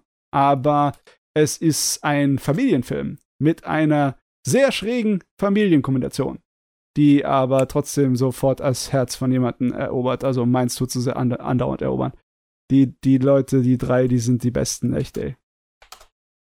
Ja. Ähm, also, äh, mir, mir hat er auch ziemlich gefallen. Ähm, ich habe eigentlich wirklich nur kleine Probleme damit. Ähm, Mich hätte ich, interessiert, Mickey, jetzt stelle ich dir einfach mal als Gast eine Frage. Ja, ja. Was hältst du von Hannah? Das ist eine der Sachen, die mich äh, viel bei, auch schon beim, beim, beim Schauen des Films die ganze Zeit beschäftigt hat. Ähm, es, es ergibt schon ein bisschen Sinn am, am, am Anfang, gerade dass äh, viel drauf rumgeritten wird von den anderen beiden von Miyuki und Gin, mhm. dass äh, Hannah entweder Transgender oder Transvestit ist. Ähm, und und sie, sie, weil, weil das sind die drei Figuren sind ja sowieso so halt unterste Schicht äh, in, in, in Tokio natürlich und scheren sich dementsprechend auch nicht mehr um irgendwelche Geflogenheiten. Deswegen be beleidigen die sich ja auch die ganze und Zeit. Und spielt natürlich alles auch, scheißegal. spielt natürlich auch in einer anderen Zeit, was man ja in dem Kontext auch beachten muss. Ja, aber äh, egal ob es eine andere Zeit ist, es ist schon so, dass äh, die Figur von Hannah größtenteils auf Stereotypen dazu Ja. basiert. Ne? Ja. Äh, die, sie wächst natürlich sofort über die Stereotypen hinaus. Sie ist ein wunderbar klasse Charakter mit viel Tiefgang. Aber es ist immer noch, man fängt von dem Grundgerüst eines Stereotyp an. Ne? Bei der, Gesch- äh, bei dem Genau. Charakter. Deswegen Ja. hätte mich halt auch interessiert, was Mickey meint. Aber ich glaube, du führst es jetzt noch weiter aus, oder? Ja, also, ähm, ich, also das, das, ich, so, so ein bisschen wie, wie komödiantisch mit ihr gespielt wird und finde ich ein bisschen seltsam, wie desperate sie ist, Mutter zu sein, was ihr so ein bisschen re, so, so, wie, wie nennt man das? Re Reformation? Also so ein bisschen, nee, also das unterstützt im Prinzip ja ihre, ihre, ihre Frauhaftigkeit. Mhm. Ähm, Aber es ist Aber- schon ein bisschen hart, dass ihre Weiblichkeit so sich in äh, so einer Art von äh, starken Gefühlsschwankungen und Hysterie hier so da zeigt, ne? ja. Wie es von einem Ja. Extrem ins andere geht. Ja, äh, also am, am, am Ende hatte ich nicht, hatte ich kein großes Problem unbedingt mit Hannah. Es gibt ja auch zum Beispiel den Moment eben äh, dann, wo ähm, Miyoki einmal äh, ähm, ja, also so, so nett ist zu Hannah und Hannah dann auch so, so, so zu Miyoki sagt, hä, warum schmeißt du mir jetzt keine so, so Beleidigungen an den Kopf und hier transphobe Beleidigungen einfügen? Ähm, und äh, Miyuki dann halt gesagt hat, "N- nee, das finde ich jetzt äh, eigentlich, fi- fi- bin ich, bin ich darüber hinaus jetzt. Mhm. Ähm, und das finde ich ganz putzig. Ähm, letzten Endes, ich finde es ein bisschen schade, dass in allen Synchronisationen außer der englischen Neufassung sie halt immer von Cis-Personen gesprochen wird. Äh, also auch, ich habe ich hab die deutsche Synchronisation geschaut. Ähm, da wird sie halt auch wie, von, von einem Cis-Mann gesprochen. Von Taschner Kai. Ja, im, im, im Japanischen wird sie von einem Cis-Mann gesprochen, in der ersten englischen Synchro von einem Cis-Mann. Es gibt halt jetzt eine neue englische Synchro, da haben sie äh, sie nochmal neu besetzt, von einer Transfrau dann tatsächlich. Ähm, was, was sie letzten Endes auch ist, ob sie jetzt äh, Transgender ist, ob sie Transvestit ist, also ob sie einfach eine, eine, eine homosexuelle äh, Drag Queen oder so, so irgendwie ist, ähm, finde ich, spielt am Ende keine so große Rolle, weil das in diesem Kosmos, wo das ja auch angesiedelt ist, man, es, es, sie gehen ja dann auch in, so, in so eine Transvestitenbar, ähm, immer sehr fließende Übergänge sind. Ja. Ähm, gerade, also man merkt das auch zum Beispiel an den Yakuza-Spielen, die dieses Thema auch sehr oft behandeln. Ähm, auch oft Transvestiten und Transgender-Figuren auch mit drin haben, dass das letzten Endes auch in der japanischen Wahrnehmung, und diese Geschichte ist ja jetzt nun mal von einem Cisgender-Mann geschrieben, ähm, die Verschiedenheiten zwischen, zwischen Transgender und Drag Queen gar nicht so bewusst sind. Und das merkt man dem, dem Film an, auch wie er geschrieben ist, aber er zeigt sehr viel Sympathien für diese Figuren. Mhm. Deswegen kann ich ihm das ja so so so ein bisschen es ist so ein es ist so ein so ein schussliger netter Versuch, ne, dem ich das an dem, dem ich dem ich das aber abnehmen kann, dass er da nichts Böses dahinter sieht. Ja. Ähm, ich kenne diese Art und Weise, damit umzugehen, und ich frage mich wirklich, wo die herkommt, weil das ist schon vorher, schon 10 Jahre oder 20 Jahre vorher ein Ding gewesen, ne? Äh, nimmst du dir so Sachen wie City Hunter, ne? Wo der Hauptcharakter ähm, zwar auch so ein Trottel à la Lupin ist, aber äh, die Hälfte der Zeit mindestens dargestellt wird wie so ein typischer 80er Jahre Macho à la Miami Vice, ne? Mit, mit äh, italienischer Fashion und allem. Und Mhm. er ist im Endeffekt der männlichste aller Männer. Aber er, der Mann, wenn er mal äh, allein sein muss und einen trinken gehen muss, dann geht er in die Stadt und geht äh, in die Bar, in die Transbar, in die, in die Gay-Bar, ne? wo halt die ganzen Mädels da rumspringen. Es ist immer dieser alte Stereotyp, dass es wirklich extrem stereotypenhaft im Japanischen ist, aber Mhm. sie sind immer die Guten. Und es ist, äh, ich kapiere nicht genau, was die damit wollen oder woher das kommt. Aber es ist ein Ding, das sehr alt ist, ne?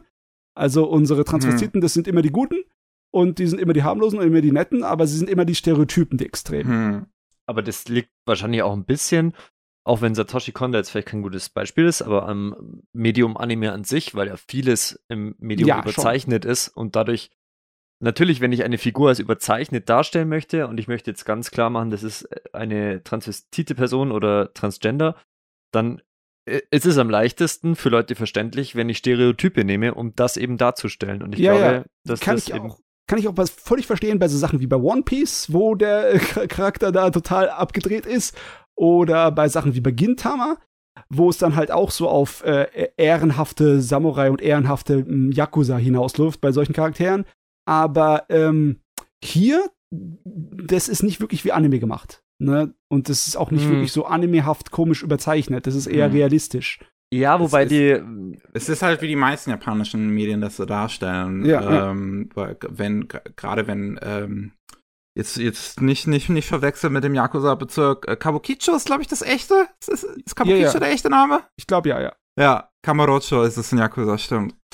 Ähm, dass, äh, äh, ja, das irgendwie eine Gegend auch ist, wo es halt besonders viele Transvestiten-Bars gibt. Ähm, und das so, so, ja, auch was ist, was in der japanischen Geschichte bewiesenermaßen schon sehr lange existiert.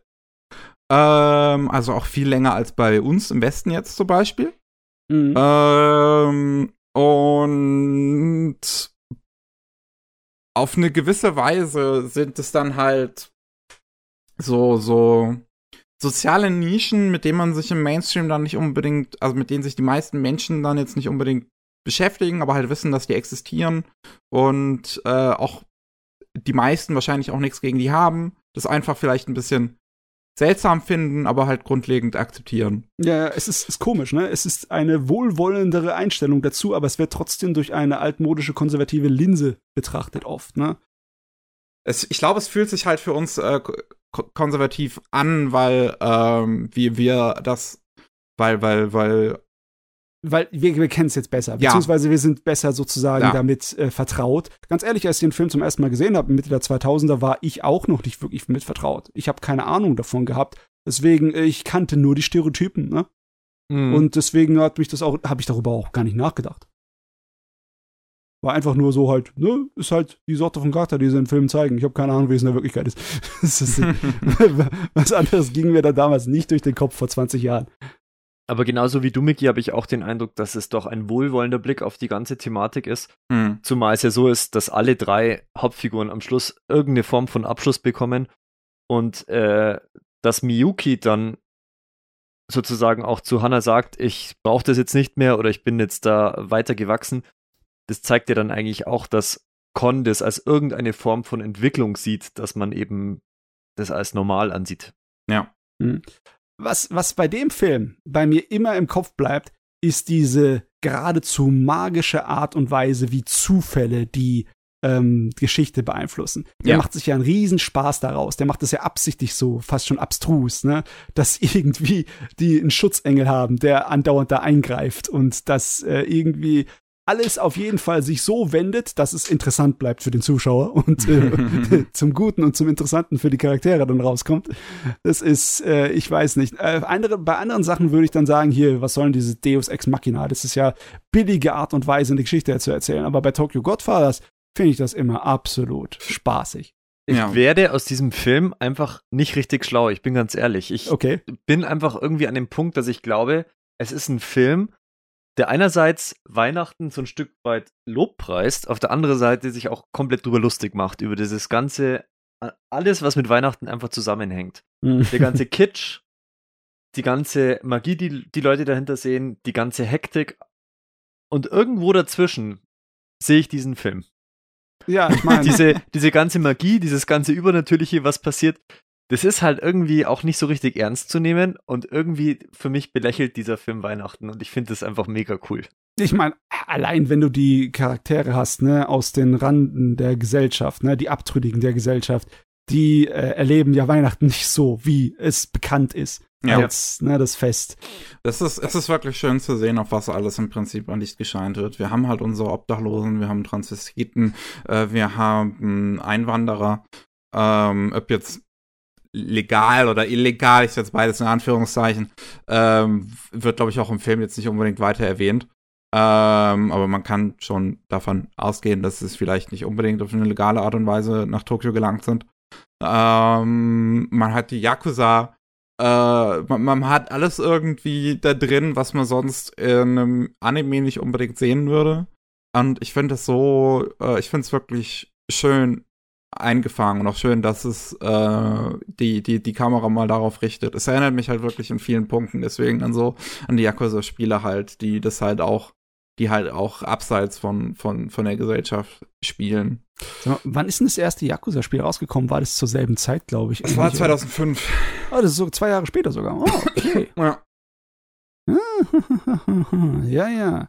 Und äh, da, ich sehe da auch ein bisschen Parallelen zu Millennium Actress, weil am Schluss ja auch für die, für die drei Hauptfiguren die Reise an sich und alles, was sie mit dem Kind erlebt haben, ja irgendwie das Charmante ist und das, was für sie das Weihnachtsfest dann in dem Fall zum Besonderen gemacht hat und was sie dann auch dazu bringt, persönlich ähm, irgendeine Form von Abschluss zu finden. Also ja, auch ja. da wieder sozusagen, mhm. die Reise ist mehr oder weniger das Ziel und das Motiv kann ich da zumindest Stück, stückchenweise wieder erkennen. Ja, klar, ja die, die, parallelen Welten sind nicht so ähm, stark und so traumhaft wie in den anderen Filmen, ne? Aber logisch, das ist auch eine parallele Welt, ne? Von ja, denen im Vergleich zur normalen Welt. Es ist halt wirklich eher, dass sich der Film wie ein Traum anfühlt, obwohl er als Realität gedacht ist, was, was ja. da drin passiert. Und das ist halt, ich find's, ich, ich musste schon immer wieder lachen, wirklich, bei dem, was da teilweise passiert. Das Alter, ist so der, wundervoll. Der alte Mann, den liebe ich. Der alte Mann, der stirbt und nicht stirbt, das ist einfach genial. Das ist Schrödingers Obdachloser, ich liebe ihn. Schrödingers alter Mann. Der ist einfach genial. Und ah. jeder, der den Film gesehen hat, weiß, welche Szene ich meine, weil die so gut ist. Ah. Okay, ein Film, doppeltes Budget wie Millennium Actress. Mhm. Krass, sieht man ihm ehrlich gesagt nicht an, finde ich. Im, im, in der Dokumentation haben sie jetzt nicht unbedingt darüber gesprochen, ob der jetzt erfolgreich war oder, oder nicht, weswegen ich zumindest mal davon ausgehe, dass er okay gelaufen sein muss. Weil bei also, Paprika äh, ja. nehmen sie sich nochmal die Zeit und reden halt darüber, der ist erfolgreich gewesen, der ist durchgebrochen. Krass. Also bei, ja, bei also Wikipedia ist da nicht so wirklich hilfreich, weil es nicht alles von den Einnahmen direkt zeigt, aber es hat anscheinend mehr eingenommen als Perfect Blue. das zumindest kann ich sagen. äh, was ist denn das hier? Was steht denn da? Ähm, ja, es war aber doch nicht so viel. Also nicht so viel, um an der Kinokasse die äh, Kosten reinzuspielen. Ah, wenn es da schon die Kosten nicht reinspielt, ist es natürlich immer schwierig. Mhm. Ähm, das, ja, also, so, man muss auch wirklich ähm, echten Lob dafür aussprechen, wie krass sich die Produzenten von Madhouse wirklich rangehangen haben, Satoshi Kon zu unterstützen, obwohl diese Filme nicht erfolgreich waren. Mhm ähm, dass es, äh, also dass, dass sie ja das, das, das Künstlerische in, in, in ihm gesehen haben und das über das Geld gestellt haben. Und das ist dann auch eine der Sachen, die dann halt Maki Toro in dieser Doku auch erwähnt, denn wenn sie, wenn sie ihn da interviewen und ähm, relativ gegen Ende, äh, wo er das dann erzählt, dass er kurz vor vor Cons Tod ihn auch nochmal getroffen hat in einer Bar und und ähm, das letzte Mal, als sie sich halt gesehen haben, war halt die Produktion von von Tokyo Godfathers äh, wo er dann rausgeschmissen worden ist von, von Con. Hm. und ähm, dann Con ihn halt auf den Trink einlädt. So für, für das nächste Mal, was dann nie gekommen ist. Aber er, er halt dann realisiert hat, dass das in, in dem Moment gar kein persönliches Anliegen war, ihn da aus der Produktion rauszuwerfen, sondern das halt ähm, wirklich um diese Sache mit, mit dem Geld ging.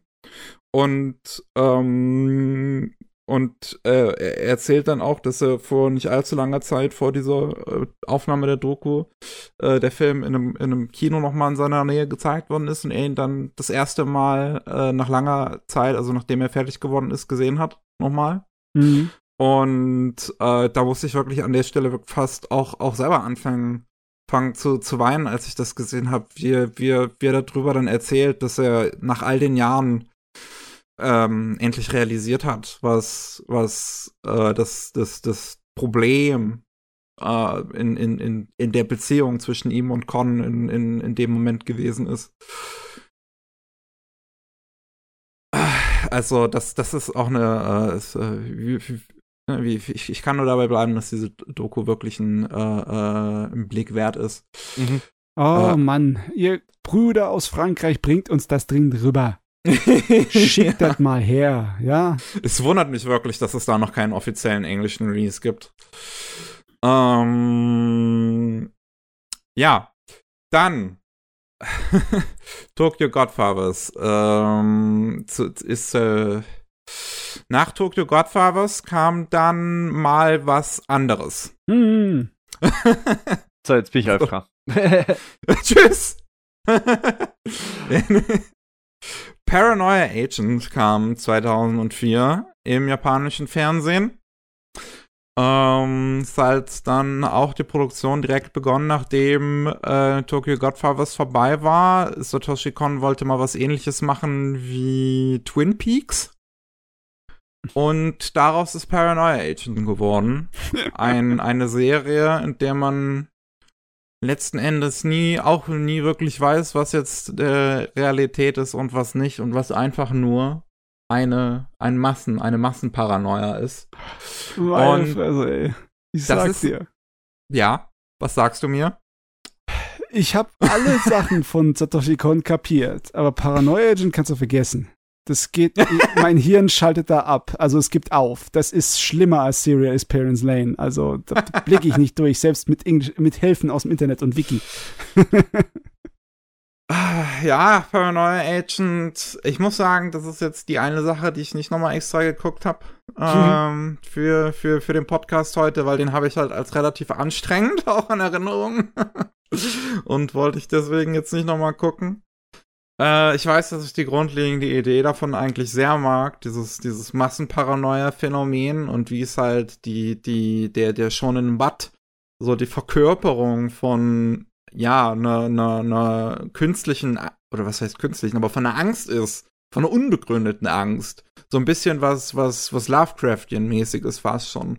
Was, was über diese Stadt, über diese, die, dieses, diesen Bezirk da schwebt ähm, und ich mich aber daran erinnere auf jeden Fall, dass ich ja es, das, das, das, das Problem ist nicht ganz wie bei Perfect, Perfect Blue. Hier bei Paranoia Agents ist es wirklich einfach anstrengend, den zu gucken. Und das teilweise, glaube ich, auch völlig bewusst.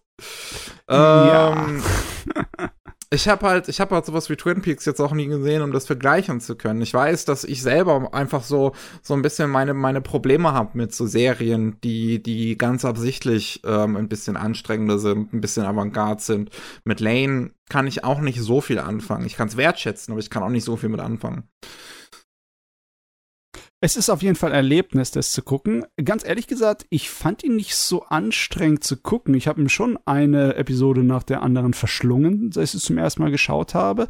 Aber ich war hauptsächlich von dem Ende etwas, äh, ja, verwirrt oder ich war nicht so ganz zufrieden mit dem Ende. Ich glaube, das ist das, was in meinem Kopf war.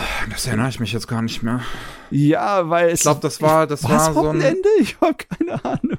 Es war so ein Neustart irgendwie. Ja, also ja. Der, der, der Cycle beendet sich einmal und wird wieder von vorne angefangen von der Panik. Ja, ja. Ist auf jeden Fall ein schräges Ding, meine Güte. Das, Warum äh, wolltest du uns entfliehen, Stevie? Was hältst du von dieser Serie? Also ich muss ganz ehrlich gestehen, mir geht's ein bisschen wie dir, Miki. Ich kann mich jetzt nicht mehr so in Detail an alles erinnern, weil es schon ein paar Jährchen her ist, dass ich es gesehen habe aber ähm, ich empfand es einfach als langwierig und langweilig. ja, ich glaube, langweilig ist ein gutes Wort. Mir hat es tatsächlich nicht wirklich viel gegeben. Also diese Raffinesse, die ich in den Filmen sehe von Satoshi Kon, die habe ich hier ehrlich gesagt vermisst. Ich denke vielleicht, wenn ich den nochmal schauen würde, würde ich es ein bisschen anders sehen, weil ich mit einem anderen Blickwinkel drauf gucken würde. Vielleicht auch manches eher verstehen würde als früher aber trotz alledessen denke ich, dass es auf unter einer unterhaltenden Ebene einfach nicht besonders ansprechend ist. Es ist, ähm, ja, es ist ein bisschen zu hart. es, äh, du brauchst Vorbereitung dafür. Also es ist, es ist zwar jetzt vielleicht nicht so hart, wie wenn du irgendwie alte russische Filme wie zum Beispiel Stalker guckst, ne? aber ähm, es ist schon Du musst dich ein bisschen zwingen und musst in der richtigen Stimmung sein dafür und musst das richtige Vorwissen dazu haben. Am besten von irgendeinem YouTuber so ein, so ein Video, das einem richtig Lust darauf macht. Muss mal gucken, ob es eins gibt. Gibt es bestimmt eins, irgendwie ein Video-Essay dazu. Aber ja, äh, im Endeffekt, es ist ähm, so ziemlich neben Perfect Blue der einzige von seinen Sachen, die so ein bisschen mehr mit Horror spielen, oder? Mit Thriller und Psycho. Ja, Paprika vielleicht noch ein bisschen. Im Ansatz, ja. In Ansätzen, ja. Ähm, Ich weiß, der ist damals äh, groß vermarktet worden, das habe ich auch in der Doku nochmal gezeigt, dass das Character Design von Masahi Ando ist, äh, der bei Ghibli lange Zeit gearbeitet hat, bis 2014 noch. Äh, und für viele Filme das Character Design halt übernommen hat. Das Also, sieht aber total nicht wie Ghibli aus, ne? muss man dazu sagen. ja, ich, ich, ich, ich, es, es sieht schon sehr anders aus. Ich finde, Paranoia Agent sieht jetzt, ja, wobei er sieht schon immer noch sehr viel nach Con eigentlich aus. Ähm, ist schon, schon irgendwie interessant zu sehen. Ando hat halt das Character Design gemacht, ne, von Mononoke, von, von Spirited Away, Mhm. ähm, bis hin zu Mani, das war dann der letzte. Äh, und das sieht man, ja, glaube ich, nicht unbedingt in, in, in Paranoia Agent. Was ich interessant fand, Mamoru Oshii hatte in der Doku gesagt, er hätte lieber Serien machen sollen. Okay, Okay. what? Da weiß man, da weiß man, glaube ich, was er am meisten mag. Ja, ja, das, das, ist, das war aber sowas von typisch. Ja. Und man fragt sich, was er geraucht hat, aber das nur so Nee, nebenbei. du, ganz ehrlich, äh, Paranoia Agent fühlt sich auch so ein kleines bisschen an zu gucken, wie Angels Egg zu gucken. Wirklich, ey. Wobei ich Angels Egg halt mochte, also Ja, ja. auch. hm. Ach ja. Ähm, aber ja. Wir haben noch einen großen Film vor uns. Und das ist Paprika 2006. Hui, ja. Basierend auf einem Roman von, wie heißt der nochmal, Tsutsui oder Tsuizu? Tsutsui, Oh. so rum war es. Okay, ja. Tsutsui. Äh, großer japanischer Science-Fiction-Autor. Äh, hat auch ähm, das Original zu Das Mädchen, was durch die Zeit sprang, geschrieben Mhm. und ist dann ähm, relativ interessant, dass Madhouse halt zwei ähm, Adaptionen von ihm gleichzeitig produziert hat. äh, mit Paprika und das Mädchen, das durch die Zeit sprang. ja, Ähm, ähm, dazu muss ich sagen, ich habe das Original gelesen, das Original, den Originalroman zu Das Mhm. Mädchen, das durch die Zeit sprang, und der ist merklich anders als die Filmfassung. Und ich schätze mal, weil halt Satoshi Kon seine Finger im Spiel hat, dass die Filmfassung von Paprika auch merklich anders ist als das Originalromanchen-Ding. das, das soll wohl so sein, ja. Also sie haben auch den, den Autor, den Tsutsui, haben sie auch interviewt äh, in der Doku. Ähm, sein Lieblingsfilm ist Millennium Actress, was based ist.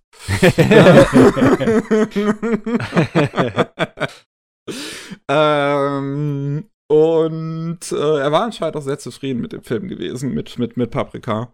Ähm, Ho- Hosoda haben sie auch interviewt. Da fand ich es auch immer äh, da fand ich es interessant, wie er drüber gesprochen hat, weil äh, Satoshi Kon ja, glaube ich, schon so eine eine Generation zumindest oder so ungefähr. Also ein paar Jährchen auf jeden Fall älter ist als Hosoda. ja, ja, ja. Ähm, Ah, aber Gott, ey, da will ich gar nicht drüber nachdenken. Was wäre das für eine geile Landschaft gewesen im japanischen Kino, wenn sich Hosoda, Shinkai und Kon gegenseitig versucht hätten zu übertrumpfen an den Kinokassen. Ah! ja, das stimmt wohl. Wobei das ein bisschen unfair ist, weil ich glaube, dass Shinkai schon die mainstreamigsten Filme macht. Ja, ja, schon, das stimmt wahr. Also der äh, Con hätte wahrscheinlich niemals das Geld verdient wie die, aber der hätte gesagt, ey, ich zeig's euch, ihr Penner, ich mach bessere Filme. t- tatsächlich scheint äh, Con sehr viel von sich gehalten zu haben. Also so hat jeder in dieser Doku über ihn gesprochen. Die meinten alle, der war full of himself so. Der hat sich für einen absoluten Genie gehalten. Aber ganz ehrlich, Micky, ich glaube, wenn du das nicht bist, dann bist du nicht so unterwegs und machst nicht solche Filme. Oh, ja, du brauchst schon ein bisschen Selbstbewusstsein, ne? ja, wahrscheinlich, ja. Ähm, also die, die, äh, die Filmfassung von Paprika ist anscheinend auch sehr anders, halt äh, ähm, ein bisschen verändert auf eine Art und Weise, dass der Roman im Prinzip noch da drin erkennbar ist. Ähm, so, so, dass die sich gleiche Ideen teilen, im Prinzip. Ähm, und, und Hosoda hat auch immer erzählt, ähm, dann, dann dadurch, dass diese Adaptionen gleichzeitig entstanden sind, dass er sich bei, dass er sich immer dabei gedacht hat, äh, wenn er, wenn er vor irgendeinem komplizierten äh, oder von, von einer schwierigen Entscheidung stand, wie würde Satoshi Kon das jetzt machen? Das ist süß. Und das, das ist wirklich süß, ja. ähm, Paprika. Ich muss, ich muss wirklich sagen, als ich den Film angefangen habe, die ersten zehn Minuten, war ich hin und weg. Ich Ja. dachte, das ist nochmal Millennium Actress. Ich dachte wirklich, das ist vielleicht dem Ding, dem ich die 10 von 10 reindrücke. Hast du es als letztes gesehen, oder? Paprika? Ja, ja, ich Okay. hab's äh, chronologisch alles gesehen. Mhm. Ähm, und dann geht der Film weiter und ist halt ein Thriller, mit dem ich leider wieder auch nicht so viel anfangen konnte. Ich Ja. mag den mehr als Perfect Blue, weil ich What? den unglaublich kreativ finde. Aber äh, gleichzeitig, also ich, ich mag Paprika sehr gerne als Figur. Also es gibt, es gibt zumindest Figuren, die ich da drin mag. Das hat Perfect Blue zum Beispiel nicht. was, was, was für- mich aber auch einfach immer so, so, so ein großer Punkt irgendwie ist, ob es halt eine Figur gibt, mit der ich mitfühlen kann, mit der ich mit identifizieren kann. Ähm, und das, also die, die, die Geschichte ist, die Geschichte ist, es gibt einen sogenannten DC-Mini, ein Psychotherapieapparat, der dazu in der Lage ist, Träume aufzunehmen und zu speichern und, und sonst was. Damit herum zu experimentieren, letzten Jo. Endes. Jo. Ähm, und das wird gestohlen und es, es, es kommt dazu, dass Traum, die Traumwelt und die Realität mal wieder, wie, wie das beim Con so üblich ist, sich immer weiter vermischen. Ähm, nur, dass diese Traumwelt natürlich nicht echt reinkommt in die Realität, aber es halt für alle so aussieht, als wäre sie da. Was dann, was dann halt dazu führt, dass äh, da auch äh, teilweise sehr viel Chaos entsteht gegen Ende. Ja. Also Mhm. sehr oft wird halt äh, das so aufgemacht, als wäre das einer der großen Vorbilder für den Film In Inception, ne? Hm. weil so viele unterschiedliche Traumebenen nebeneinander da existieren können. Aber ähm, ich weiß nicht, äh, es ist schon ein bisschen ein anderes Ding. Es ist eher ein Satoshi Kon, den- das sowieso mit seinen verschiedenen parallelen Ebenen von Erzählung und Realität und Zeit. Das ist eher so typisch er. Ne? Vielleicht könnte man sagen, Satoshi Kon war einer der Vorbilder für Inception, aber nicht unbedingt dieser Film. Ne?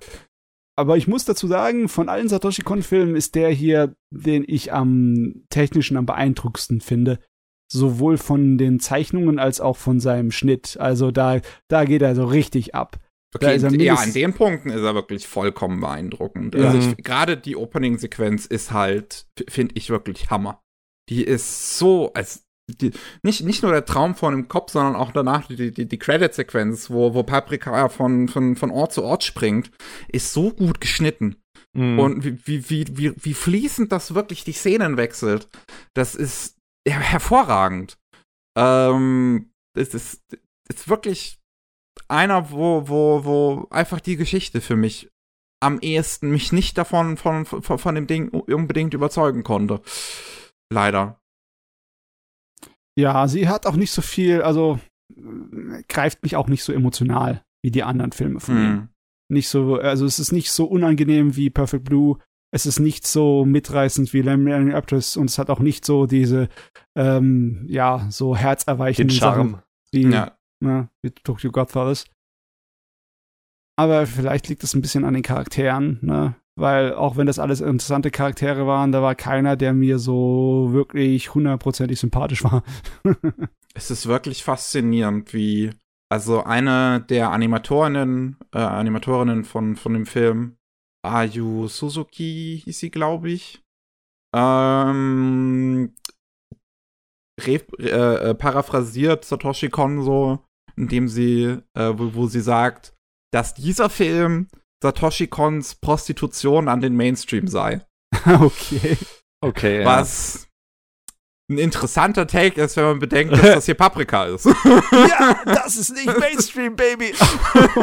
Aber es, es war wohl der sehr erfolgreichste seiner Filme, der auch äh, tatsächlich dann äh, äh, positive mal gewesen ist, so an Geld. Okay, Was okay. schwarze Zahlen geschrieben hat. Wobei, das ist ja, Ähm. glaube ich, bei Regisseuren gar nicht so unüblich, oder? Dass die späteren Werke dann, auch wenn die sich halt einen Namen gemacht haben in der Industrie und in der Gesellschaft, dass dann die Leute halt auch einfach vielleicht mal ins Kino gehen und sich den angucken. Ne, bessere Chancen schon, ne? Weil äh, dann kannte man den Namen Satoshi Kon Richtig, zumindest genau, mal ja. ein bisschen, Mhm. aber ähm, ja, äh, ist nicht. Äh, manchmal ist die, diese verdammten Regeln, die kann man sich halt nicht wirklich drauf verlassen, weil dann kommen so Sachen hin äh, wie Hosoda, ne? Der einfach, äh, ja, ne? Blockbuster, einer nach dem anderen, alle drei Jahre. Ich meine, wie, wie Uhrwerk. Ähm, ich glaube, ich finde hier den Soundtrack am besten. Es ist halt wie das äh, Hirasawa Suzumu, Jo. wo das äh, ne, es ist, es ist halt einfach Du musst es gehört haben, genauso wie man das Ding gesehen hat. Es ist so schwer, das zu umschreiben, wie die Bilder da benutzt werden. Das ist echt. Ey. Ist also, äh, auch, auch, was halt da musikalisch drin vorkommt, irgendwie so vietnamesisch singende Vocaloids werden da in den Liedern benutzt. Und es ist so, auf die Idee muss man erst mal kommen. Also, wenn man nicht Vietnamese ist. Ich habe auch keine Ahnung gehabt, dass diese äh, Chorgesänge in Ghost in the Shell zum Beispiel von irgendwelchen ähm, ja Westeuropa äh, osteuropäischen Sachen kamen. Oder war das osteuropäisch oder war das Mittelasien oder so irgendwas? Das weiß ich jetzt gar nicht. Auf jeden Fall, es war nichts aus der japanischen oder thailändischen oder so südostasischen Bereich, sondern irgendwas anderes. Das hätte ich auch nie gesagt. Nie kapieren können. Also, man kennt halt nicht so viel, ne? Hm. Und für, für manche Sachen gibt's auch nicht wirklich Bezeichnungen, ne? Äh, äh, guckst du dir nach, wie irgendjemand, der Ahnung hat über Schnitt, versucht zu erklären, was äh, Satoshi Kon dann in einigen Szenen von Paprika macht, dann denkt er sich nur, ja, nö, nö, fehlen mir die Worte, weiß ich nicht. Ja. Aber wenn wo wir schon dabei sind, das ist ja wirklich, also Paprika, ich finde, ist neben Millennium Actress aber auch der Film so ein bisschen, wo man, wo man seine Leidenschaft auch für Film und, äh, und Animation am ehesten mitspürt. Weil, also, gerade mit diesem Cop, der halt früher mal Film studiert hat und Film liebt. Ja. Und ähm, ich, ich liebe, ich, das ist, das ist so eine kleine Szene, aber ich finde die so geil, wie, wie er Schnitttechniken erklärt zu Paprika. Und dann, dann diese, diese Linie zieht von wegen, so, so müssen Filme geschnitten werden, damit das, damit das nicht verwirrend ist für den Zuschauer. Dass, das, dass so nicht 180 Grad Drehungen halt geschnitten werden müssen, wie es ein Til Schweiger im erfolgreichen deutschen Kino irgendwie trotzdem macht, ähm, sondern äh, dass das halt so leichte Verschiebungen auf einer Ebene im Prinzip passieren müssen. Ja. Ähm, und ähm, er, er dann diese weiße äh, gestrichelte Linie ins Bild zeichnet und um zu demonstrieren, dass man das braucht, macht der Film dann absichtlich einen Schnitt, der halt 180 Grad die Kamera dreht. Und das finde ich so geil. Ja, ich meine, äh, fast schon ist es ein Surf-Insert, ne, vom Con. ja. Das Wobei es gibt ja einen Self-Insert von Con da drin. Er hat ja eine der Figuren gesprochen, eine der beiden Barkeeper. Ja. äh, warte mal, wo ist denn sein Bild von Satoshi Kon? Äh, er sieht aber den gar nicht so unähnlich, den äh, Polizisten, ne? naja. Ja. Auch ich das wirklich finde das toll, wie, wenn der Polizist auch da über seinen eigenen Film spricht und das dann auch so langsam zusammengeschnitten wird, halt diese Ebene von wegen jetzt diesem Traum, seiner Investigation, die er da gerade macht und diesem fiktiven und, und di- diesem Film gleichzeitig, den er damals gedreht hat, wie das immer vermischt wird. Das ist ähm, auf vielerlei Ebenen wirklich, wirklich, wirklich toll. Ähm, das, das so ein, ein, ein großartiges Handwerk. Also, das sieht man. Aber Mir, mir, fallen kaum Leute ein in der Animation, die, die, die so gut schneiden können und so gut Übergänge einfach machen können. Ja, ich meine, Hosoda kann das halt teilweise richtig gut. Hosoda ist so ziemlich der Einzige, der mir einfallen würde, der da mehr Wert drauf legt und sich da künstlerisch austobt in dem Bereich. Aber Ich finde, ähm, Shingo Natsume, wenn er mehr Freiheiten hat, kann das auch sehr gut. Also in Sunny Ja, Boy Äh, gibt's te- teilweise sehr coole Schnitte. Ähm, ansonsten ist es wirklich schwierig, Leute zu finden, die, die, die an sowas rankommen. ist halt nicht unbedingt etwas, das sich verkauft, ne? Du, äh, so geile Szenen in Anime sind meistens andere Arten und Weisen zu animieren. Und so Hm. animiert ja niemand in den Filmen von Satoshi Kon. Die sind ja alle in dem ähnlichen Bereich wie äh, das, was Anfang der 90er angefangen hat mit OCE-Filmen, in diesem Hyperrealismus, ne? Wo äh, dann so Filme kamen, nicht nur wie Pet Labor und Ghost in Shell, sondern auch wie Jinro. Ähm, okay, in Paprika ist es halt so, du hast so einige von diesen Effekten, wo äh, Sachen richtig sich auflösen oder sich wie Gummi verziehen, aber das wird auch nicht auf eine comichafte, animehafte Art und Weise gemacht, sondern auf eine ziemlich realistische Art und Weise. Ne? Es Hm. versucht immer so ähm, real wie möglich zu sein von den Zeichnungen. Ne? Und deswegen, ja, das ist, ist es sowieso nicht der große Stil heutzutage, oder? So Hyperrealismus ist nicht mehr so. Also Naja. der, der, die Zeitpunkt, wo fast jeder große Kinofilm so was von Hyperrealismus hatte, wie in den 90ern, das ist vorbei. Ich denke, das hängt vielleicht auch damit zusammen, dass halt für die, für die Realfilme die Möglichkeiten so weit gestiegen sind, die technischen, Ah, ja, dass sie schon. nicht mehr unbedingt auf das Medium Anime zurückgreifen müssen. Ich meine, guck dir mal Avatar an, der neuen. Hei, ja. Ja. ja, ja, ja, ja, ja, ja, ja, ja, ja. Also ich meine, der Film war jetzt nicht so geil, aber Die Technik. ja, die Technik ist geil. Ach ja, ähm, Okay, ja, jetzt haben wir Paprika mit Avatar ein bisschen indirekt verglichen, aber so unfair ist es ja gar nicht, ne? Weil es ist ja halt inhaltlich bei allen uns Es nicht, sind beides nicht, der, Filme. nicht, der, nicht der größte Burner inhaltlich, aber technisch halt und erzähltechnisch halt sehr, sehr geil. Ja, Immer. wobei da ist Paprika wahrscheinlich schon ein bisschen innovativer als Avatar. Äh, ja, also was äh, Filmhandwerk angeht, definitiv. Aber ja. Ah, ah. ach ja, ähm, dann die Dokumentation zeigt am Ende noch ähm, tatsächlich ähm, Material von Dreaming Machine. Der Ah, nächste cool. Film, den Satoshi Kon gemacht hätte und der wirklich gemeinerweise am Ende von Paprika auch angeteased wird. Hm. Das ist, es tut wirklich weh, das jetzt zu sehen. Ähm, also die, diese, das ist, ich weiß nicht. Also, das, das, das hat schon das, was in mir ausgelöst, wie, wie Paprika halt endet, diese letzten paar Sekunden, wo Paprika als Figur dann dem, dem ähm, Cop nochmal sagt, hier, guck dir mal Dreaming Machine im Kino an, das ist jetzt ein toller neuer Film. Und dann geht er da zu dem Kino, die Kamera fährt vorbei an Postern von vorherigen Satoshi Kon-Filmen und äh, endet auf dem Poster von Dreaming Machine. Und dann ist dieses, dieser Film nicht rausgekommen, das tut so weh. Hm. Was den Ähm. Effekt echt noch verstärkt und ich bin da auch ein bisschen bei Matze. Ich sehe halt in dem Cop auch ein bisschen Con. Mit, der, mit dem Unterschied, dass der Cop sich dafür entschieden hat, Cop zu werden. Also sozusagen eine alternative, einen alternativen Lebensweg sozusagen beschritten hat, den Con halt nicht gewählt hat. Und dass genau er dann am Schluss eben in diesen Film reingeht, finde ich auch krass. Äh, ich suche gerade noch mal, ich habe ein paar Bilder zumindest gemacht, äh, die ich euch mal zeigen kann, wie Dreaming Machine ausgesehen hätte. Und kann auch versuchen, die Story ein bisschen zu erzählen. Die Ayu äh, Suzuki hat da halt Material mitgebracht zu ihrem Interview. Und was auch sehr, sehr, sehr gemein ist, dass diese Figuren in Paprika vorkommen, die die Hauptfiguren gewesen wären von Dreaming Machine. Und ähm, ich, ich habe euch jetzt mal den Link geschickt. Und wenn ihr da die drei Figuren seht, links ist Concept Art von den drei Hauptfiguren. Und äh, wenn ihr da auch nochmal runterscrollt, dann seht ihr den Screenshot aus, aus, aus Paprika. Ah, das ist in diesem Park. in diesem in Freizeit- in ja. Freizeitpark stehen die Hauptfiguren von, von Dreaming Machine überall rum. Ähm, ja, das ist so ein kleiner Roboter mit einer Sch- Steckdosenschwanz.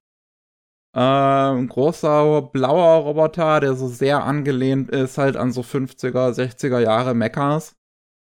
Ähm, und ein weiblicher Roboter, die, also ein weiblich aussehender Roboter, die so auch so sehr oldschool-mäßiges äh, feminines Design hat mit so einem roten Kleid. Ja, ja, Ähm, sehr 60er Jahre. Ja. Es wäre halt auch so spannend zu sehen, inwiefern Con dann diese Verschränkungen zwischen den Filmen noch verwendet. Ich meine, ähm, das war ja bis dato eigentlich nicht so, dass seine Filme untereinander auch noch eine Form von Verbundenheit hatten, außer eben in Paprika am Schluss. Ja. Durch Also diese es- ganzen Poster. Es gibt, es gibt hin und wieder halt so Anspielungen ne, in den anderen Filmen, dass sie drin sind. In, in Tokyo Godfathers gibt es auch Poster von Perfect Blue und, und ah, Nanny okay, Actress. das kann sein, ja. Mhm. Ähm, und ähm, ja, in Paprika auch sieht man einmal die Puppe von Paranoia Agent im Hintergrund. Mhm. Äh, was auch sehr witzig ist. Ich glaube, in den Filmen davor hat er es dann aber nicht gemacht. Ich weiß jetzt nicht mehr, ob es im Paranoia Agent dann Anspielung gab, was ich mir aber gut vorstellen könnte, zumindest. Ähm, bei Dreaming Machine äh, tatsächlich, und das hatte Satoshi Kon auch zu Anfang der Produktion selber noch gesagt, da gibt es dann auch noch Video-Interviews von ihm zu der Zeit, ähm, wäre das ein komplett anderer Film gewesen als alles, was er vorher gemacht hat. Also er hat gesagt, jetzt ist diese Ära vorbei, wo er diese Filme macht, wie Paprika, wie Perfect Blue, wie sonst was, wie das alles andere. Okay. Diese Vermischung von Realität und Fiktion und das alles, das wollte er jetzt nicht mehr machen. Ähm, und Streaming Machine sollte ein Familienfilm werden. Wo äh, was, nice. was in äh, vom Klimawandel zerstörten Zukunft spielt, wo äh, es dann um Roboter geht, die in einer Welt nach der Menschheit spielen ähm, und die so wiederentdecken. Ha, das habe ich irgendwo schon mal gehört, oder? das haben andere Leute in den Jahren danach aufgegriffen, die Idee. Ja, ja. Ja, wobei ich da auch immer das Gefühl habe, wenn ich irgendwas von Con höre oder irgendwas anschaue und dann auch nachgucke, in welchem Jahr das entstanden ist, dass er thematisch schon ein bisschen visionär unterwegs war. Ja, also ja. ich denke auch äh, Perfect Blue ist äh, seiner Zeit einige Jahre voraus. ja, wenn man denn- überlegt, dass es 25 Jahre her ist. ja, und seit ich meine, wenn man auch überlegt, rauskam. wie das Internet, also welche Rolle das Internet bei Perfect Blue spielt, dann ist es ja einfach auch eine sehr, wie soll ich sagen, weitsichtige Interpretation Mhm. des Ganzen oder eine sehr weitsichtige Herangehensweise an das Thema. Genauso ja auch Definitiv. Klimawandel. Ich meine, wann wir, das war ja dann 2010, sollte der rauskommen? 11 sollte der rauskommen. 2010. Also es war natürlich, klar, durch Experten ja schon lange vorher ähm, thematisiert worden, aber in der breiten Masse ja überhaupt gar kein Thema. Genauso wie, das muss man natürlich auch Miyazaki zugutehalten, der das ja auch schon viel früher aufgegriffen hat, das Thema. Ja. Ja, ja. ja. So eine Sache ist das. Aber wir haben das äh, Satoshi Kon Cinematic Universe nicht mehr erleben können, ne? Nee, leider. Leider. Ich würde so gern wissen, wirklich. Also es, es, es gibt sehr wahrscheinlich noch mehr von diesem Film. Ich kann mir sehr gut vorstellen, also von, von Dreaming Machine, ich kann mir sehr gut vorstellen, dass der noch einige Schritte weiter in der Produktion auch war, als das, was ich euch jetzt gerade gezeigt habe. Was ja nur Layouts sind und äh, Character Designs. Ähm, weil äh, Satoshi Kon ist ja 2010 gestorben und in halt 2010, 2011 rum sollte dieser Film dann auch rauskommen. mhm. Ähm, von daher, es gibt wahrscheinlich sogar fertig animierte Szenen, die wir halt nie zu Gesicht bekommen werden. Ja, Madhouse hatte ähm, ja auch ursprünglich vorgehabt, den fertig zu machen, aber haben sie dann irgendwie doch nicht gemacht. Aber wisst ihr zufälligerweise, ob das bei Con dann gesundheitlich so schnell bergab ging? Weil wenn sie damit gerechnet haben, dass der Film noch beendet werden kann, ich habe keine Ahnung. dann ging es ihm ja vielleicht lange gar nicht so schlecht. Ähm, nee, scheint tatsächlich, ähm, scheint das zumindest viele nicht gewusst zu haben, ähm, dass, dass er Krebs hatte. Okay. Also, Ähm. wenn ich hier Wikipedia angucke, hieß es, dass ähm, etwa an 600 von 1500 Einstellungen gearbeitet wurde. Also ein Drittel von dem Film ist, glaube ich, in konzeptueller Weise ist da. Also das ist dann Hm. nicht genug, um ihn fertig zu machen. Ja. Weil Wenn es auch mehr das- als die Hälfte ja. gewesen wäre, hätten es hätte es vielleicht noch eher gelohnt. Dann hätte Ja. man jetzt auch seine Handschrift nicht so sehr überschrieben, sage ich mal. Wobei ich das auch ein bisschen ambivalent sehe, auch aus dem Grund, dass man dann halt eigentlich das, das, die Grundidee und ähm, das Schaffen von Con halt dann auch ein bisschen, ja, bisschen vertuscht, bisschen, wie soll ich sagen, bisschen drüber malt einfach. Das ist dann auch schade. Ist immer so eine Sache mit der Fertigstellung von Sachen, äh, wo der Autor es nicht schafft. Ähm, da gibt's auch einige Buchreihen als Beispiel, wie diese eine Fantasy-Buchreihe Rat der Zeit. Da ist der Autor gestorben, bevor er die beiden finalen Bücher dazu schreiben konnte. Aber er hat die äh, Bücher im Endeffekt alle Notizen dafür gehabt, wie die Story laufen sollte. Er hat Mhm. halt nur nicht, noch nicht sauber geschrieben. Und dann hat die Familie ähm, sich dann später mit einem anderen ähm, Autor engagiert, den sie sehr respektiert haben und der ein großer Fan auch von dem äh, Originalautor von Robert Jordan war.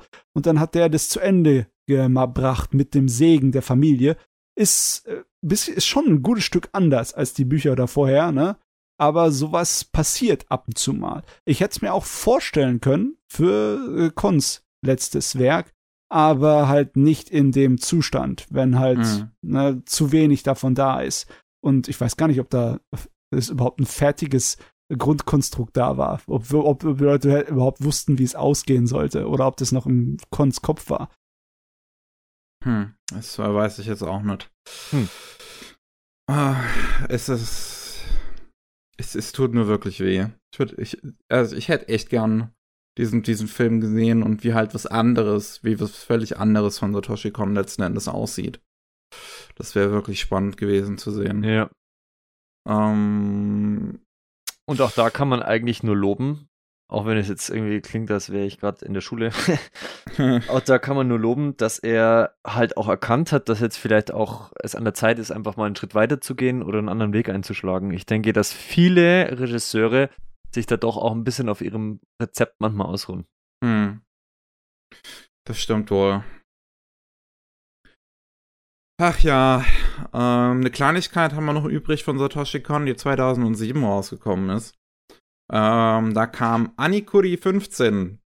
Anikuri, ein klein, ein ja von NHK finanziertes Projekt, wo ganz viele große Namen äh, einminütige Kurzfilme machen konnten.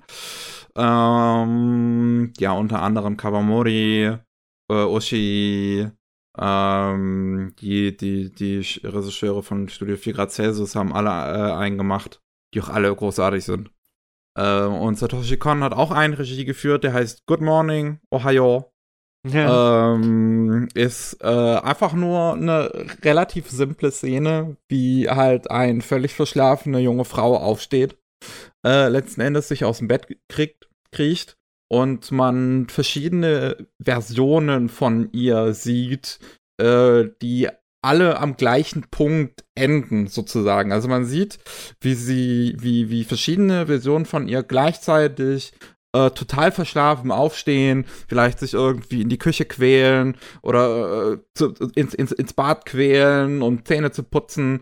Und äh, alle enden aber halt auf dem gleichen Frame und dass sie im, vor dem Spiegel stehen und sich Guten Morgen sagen. Ja, ja, das ist eine der besten visuellen Darstellungen von Jetlag, die ich gesehen habe. Auch wenn es nicht direkt Jetlag ist, wortwörtlich, aber es ist ja im Endeffekt was ähnliches, ne?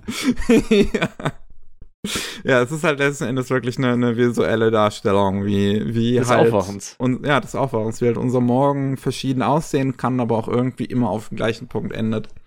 Ähm, ist eigentlich wirklich, ist, ist eine ganz äh, süße Sache. Es, ja. gibt auch, es gibt auch total abgefahrene äh, äh, Kurzfilme halt in diesem Ding. Also, ne, 4 Grad Celsius habe ich gerade erwähnt, die man, deren Kurzfilm-Anthologien ja man vielleicht kennt, wie Genius Party oder so. Und da gibt's halt auch total abgefahrene Sachen in dieser Anthologie. Und was Ushi da gemacht hat in dem Ding, keine Ahnung, ey. Also, das, das irgendwie, du, du, siehst wie eine Meerjungfrau, aber so ein Foto von einer Meerjungfrau, also eine, eine Frau in einem Meerjungfrauenkostüm, so ein Foto, also es ist eine echte Frau, ne, real. Ähm, und, und die, das wechselt immer wieder so das Bild dazwischen, indem das wie mit so einem, mit so einem Scharniereffekt die, die, die, die, die Frames immer wieder ausgewechselt werden. Und die fliegt durch eine Art Cyberspace und kommt am Ende in einer Postapokalypse an. Kennt man. Kennt man. Keine Ahnung, was der gesoffen hat. Darf ich noch kurz darauf aufmerksam machen, was ich natürlich schon vorher wusste und nicht gerade nachgegoogelt habe, dass Ohio der letzte Kurzfilm war von dem Special? Äh, ja, ist die ist äh, letzte Folge. Ja, interessant. Ja. Ja, ja. Satoshi Kon war schon ziemlich cooler Kerl, ne? Ja wusste ich zum Beispiel gar nicht einige Sachen, bevor ich nicht für diese Special nachgeschaut habe, dass er zum Beispiel an der alten Jojo OVA mitgearbeitet hat. Eine Auch wenn- Folge, ja. Wenn, auch wenn Dings hier Wikipedia das nicht 100% korrekt sagt, der, er hat mitgezeichnet und äh, hat auch ein Storyboard gezeichnet und hat geschrieben, aber er war kein Regisseur. Das müsst ihr hier ändern, ihr Kollegen. Er war auch kein Episodenregisseur. Steht auch auf meiner Anime-List. Ja, das oder? steht auch Episode Director Ah, doch, dann, hey, ist für stand, Episode 5. Ah, okay, dann, dann, okay, dann nehme ich zurück. Dann ist er noch, noch cooler, als ich äh, es schon dachte. Weil die alte OVA von JoJo's Bizarre Adventure ist super geil. Ich gucke gerade nochmal auf Anime News Network, die das am ehesten oder am akkuratesten auch immer haben. Jojo, da ist Jojo, da steht auch Episode Director Episode 5. Ah, okay, weil auf Wikipedia steht da halt äh, Takashi Kobayashi für Episode 5. Dann irgendjemand ist nicht hundertprozentig korrekt, aber ich, äh, ja, ich meine, tun wir einfach so, als wäre es Satoshi Kon gewesen. Das ist cool.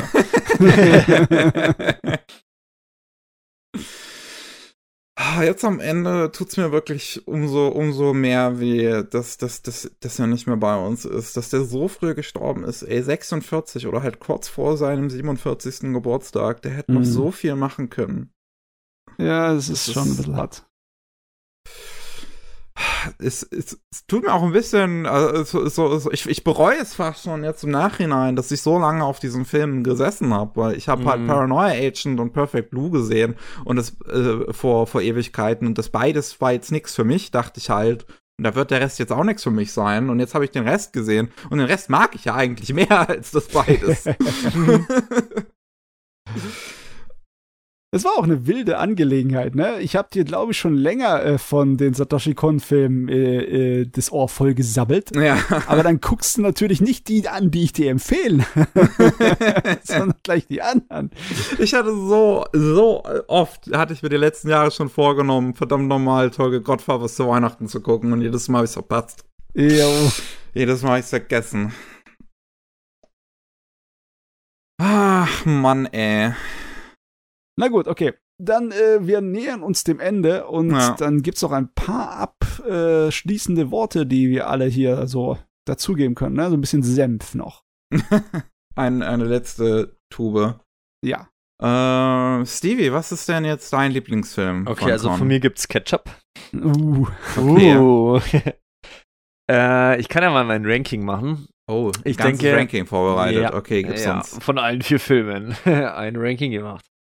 Also, ähm, Platz 4 Paprika, Platz 3 Tokyo Godfathers, dann kommt eine, ja, ein doch etwas größerer Platz dazwischen. Ähm, Platz 2 Millennium Actress und Platz 1 Perfect Blue. Okay. Okay. Hm. Matze, wie sieht's bei dir aus? Was Ich ist dein Liebling? Ich weiß gar nicht, ob ich sie in einer Reihenfolge anordnen kann. Wirklich, ob ich es mit mir übereinstimmen kann mit meinem, mit deinem Herz.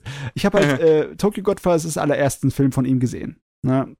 Deswegen Hm. ist der mir immer noch am ehesten im Kopf. Ähm, und es ist auch da, wo mein Herz liegt. Aber ich glaube, seinen besten Film finde ich Millennium Actress. Hm. Und äh, Perfect Blue und Paprika finde ich beide super, aber die würde ich beide zusammen hinter die zwei stellen. Als Tokyo Godfathers ist, dem gehört mein Herz und Millennium Actress, dem gehört mein Respekt. Und äh, Perfect Blue und Paprika mag ich einfach nur. Ja, so würde ich es hinstellen. Also ich habe auch mir vier Ebenen zumindest ausgemalt. Äh, ganz unten zusammen hätte ich halt Paranoia Agent und Perfect Blue. Die Ebene drüber habe ich Kai, äh, Kaiki-Sen und Paprika. Dann eins drüber äh, alleine Tokyo Godfathers. Und ganz oben zusammen Magnetic Rose, Opus und Millennium Actress. Ah, okay. Mhm. Ah, ja. Dann ist äh, wohl der Fan-Favorite von uns Millennium Actress, oder? Im Sieht Großen und ganz Ganzen, aus. ja. Im Konsens, definitiv. Ne? Wir stimmen mit Tsutsui überein. Ach ja, äh, den, den, den Regisseur von, von Spider-Verse hatten sie auch ähm, in, interviewt. Und ähm, man merkt wirklich, wie ja, ausschlaggebend halt äh, sein äh, Satoshi Kons Arbeit wirklich einfach für die gesamte Animationsindustrie auch einfach war. Also das, das, das findet sich bis heute so, so, sein Grundstein findet sich bis heute in Animationswerken im Prinzip wieder. Und diesen Spider-Verse-Stil, äh, der jetzt äh, Animationsfilme die nächste Zeit wahrscheinlich äh, dominieren wird. Äh, was, was wir auch schon jetzt in den aktuellen DreamWorks-Produktionen sehen. Also ja, ja. Ähm, Gestiefelte Karte 2 hat es nachgemacht. Ähm, und wie hießen der davor? Irgendwie die, die mit, mit den Verbrechern, die einen Banküberfall auch mit äh, so anthropomorphe Verbrecher, die einen Banküberfall begehen. Äh, weiß ich jetzt nicht mehr, wie der heißt, aber der hatte auch diesen Stil. Oh ähm, ja, das sagt mir jetzt gar nichts mehr. Hui. Und, und äh, ja, der Spider-Verse-Regisseur, der jetzt letzten Endes den, den neuen aktuellen westlich beliebten Stil, Animationsstil geprägt hat, für ihn war das große Vorbild dann äh, der Stil von Paprika. Ähm, und, und so schließt sich der Kreis. Ja. Das ist, äh, äh, wir, wir haben letzten Endes Satoshi Kon äh, zum, zum Teil halt mit zu verdanken, wie großartig Animationsfilme heutzutage aussehen. Ja, und das ist eine geniale Sache, weil das bedeutet halt, dass Sachen, die den Kreativen und äh, ja den Schaffensdrang in den Menschen antreiben und äh, hier anregen, dass die wichtig sind. Weil keiner seiner Filme hat irgendwie groß Kasse gemacht. Ne? Hm. Keiner seiner Sachen war sowas wie das Marvel Cinematic Universe. Ne? Aber trotzdem hat er weitaus mehr Einfluss gehabt als viele andere Sachen, die großen Erfolg haben. Also Erfolg ist nicht unbedingt das Ding, das ja. das garantiert, sondern einfach nur, es kann auch ein kleiner Wind oder eine kleine Bewegung durch die künstlerischen Köpfe gehen. Und das ist halt bei Satoshi Kon passiert, ne? So Auf viele große Regisseure und äh, Macher, die halt bei ihm eine Menge Vorbild haben. Und das ist ja auch eine Form von Erfolg. Oh, das ist äh, eine Form von Unsterblichkeit, würde ich schon behaupten. Stimmt, ne? ja. Ach Gott. Dann äh, sind wir durch für heute. Würde ich sagen. Das ist auch ein, das ist ein ganz, ganz toller Abschluss, auch finde ich. Eine ganz tolle Note, auf der wir hier enden können. Der unsterblich gewonnene Satoshi Kon. Äh, durch seine Werke, durch seine Kunst. Ähm, vielen Dank äh, für euch da draußen, fürs Zuhören.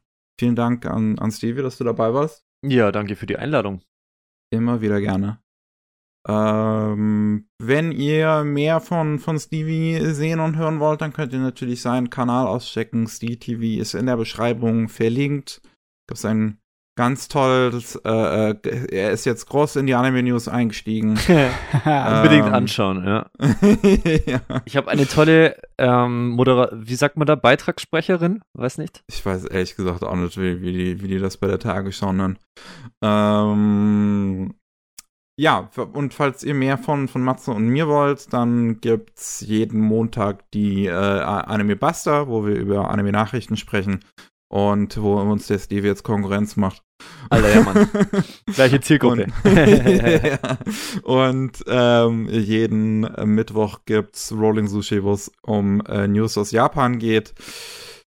Wir sind äh, raus für heute. Gute Nacht, guten Morgen, guten Mittag, Abend, was auch immer, wann ihr das hier gerade hört. Tschüss. Ohio. Ciao.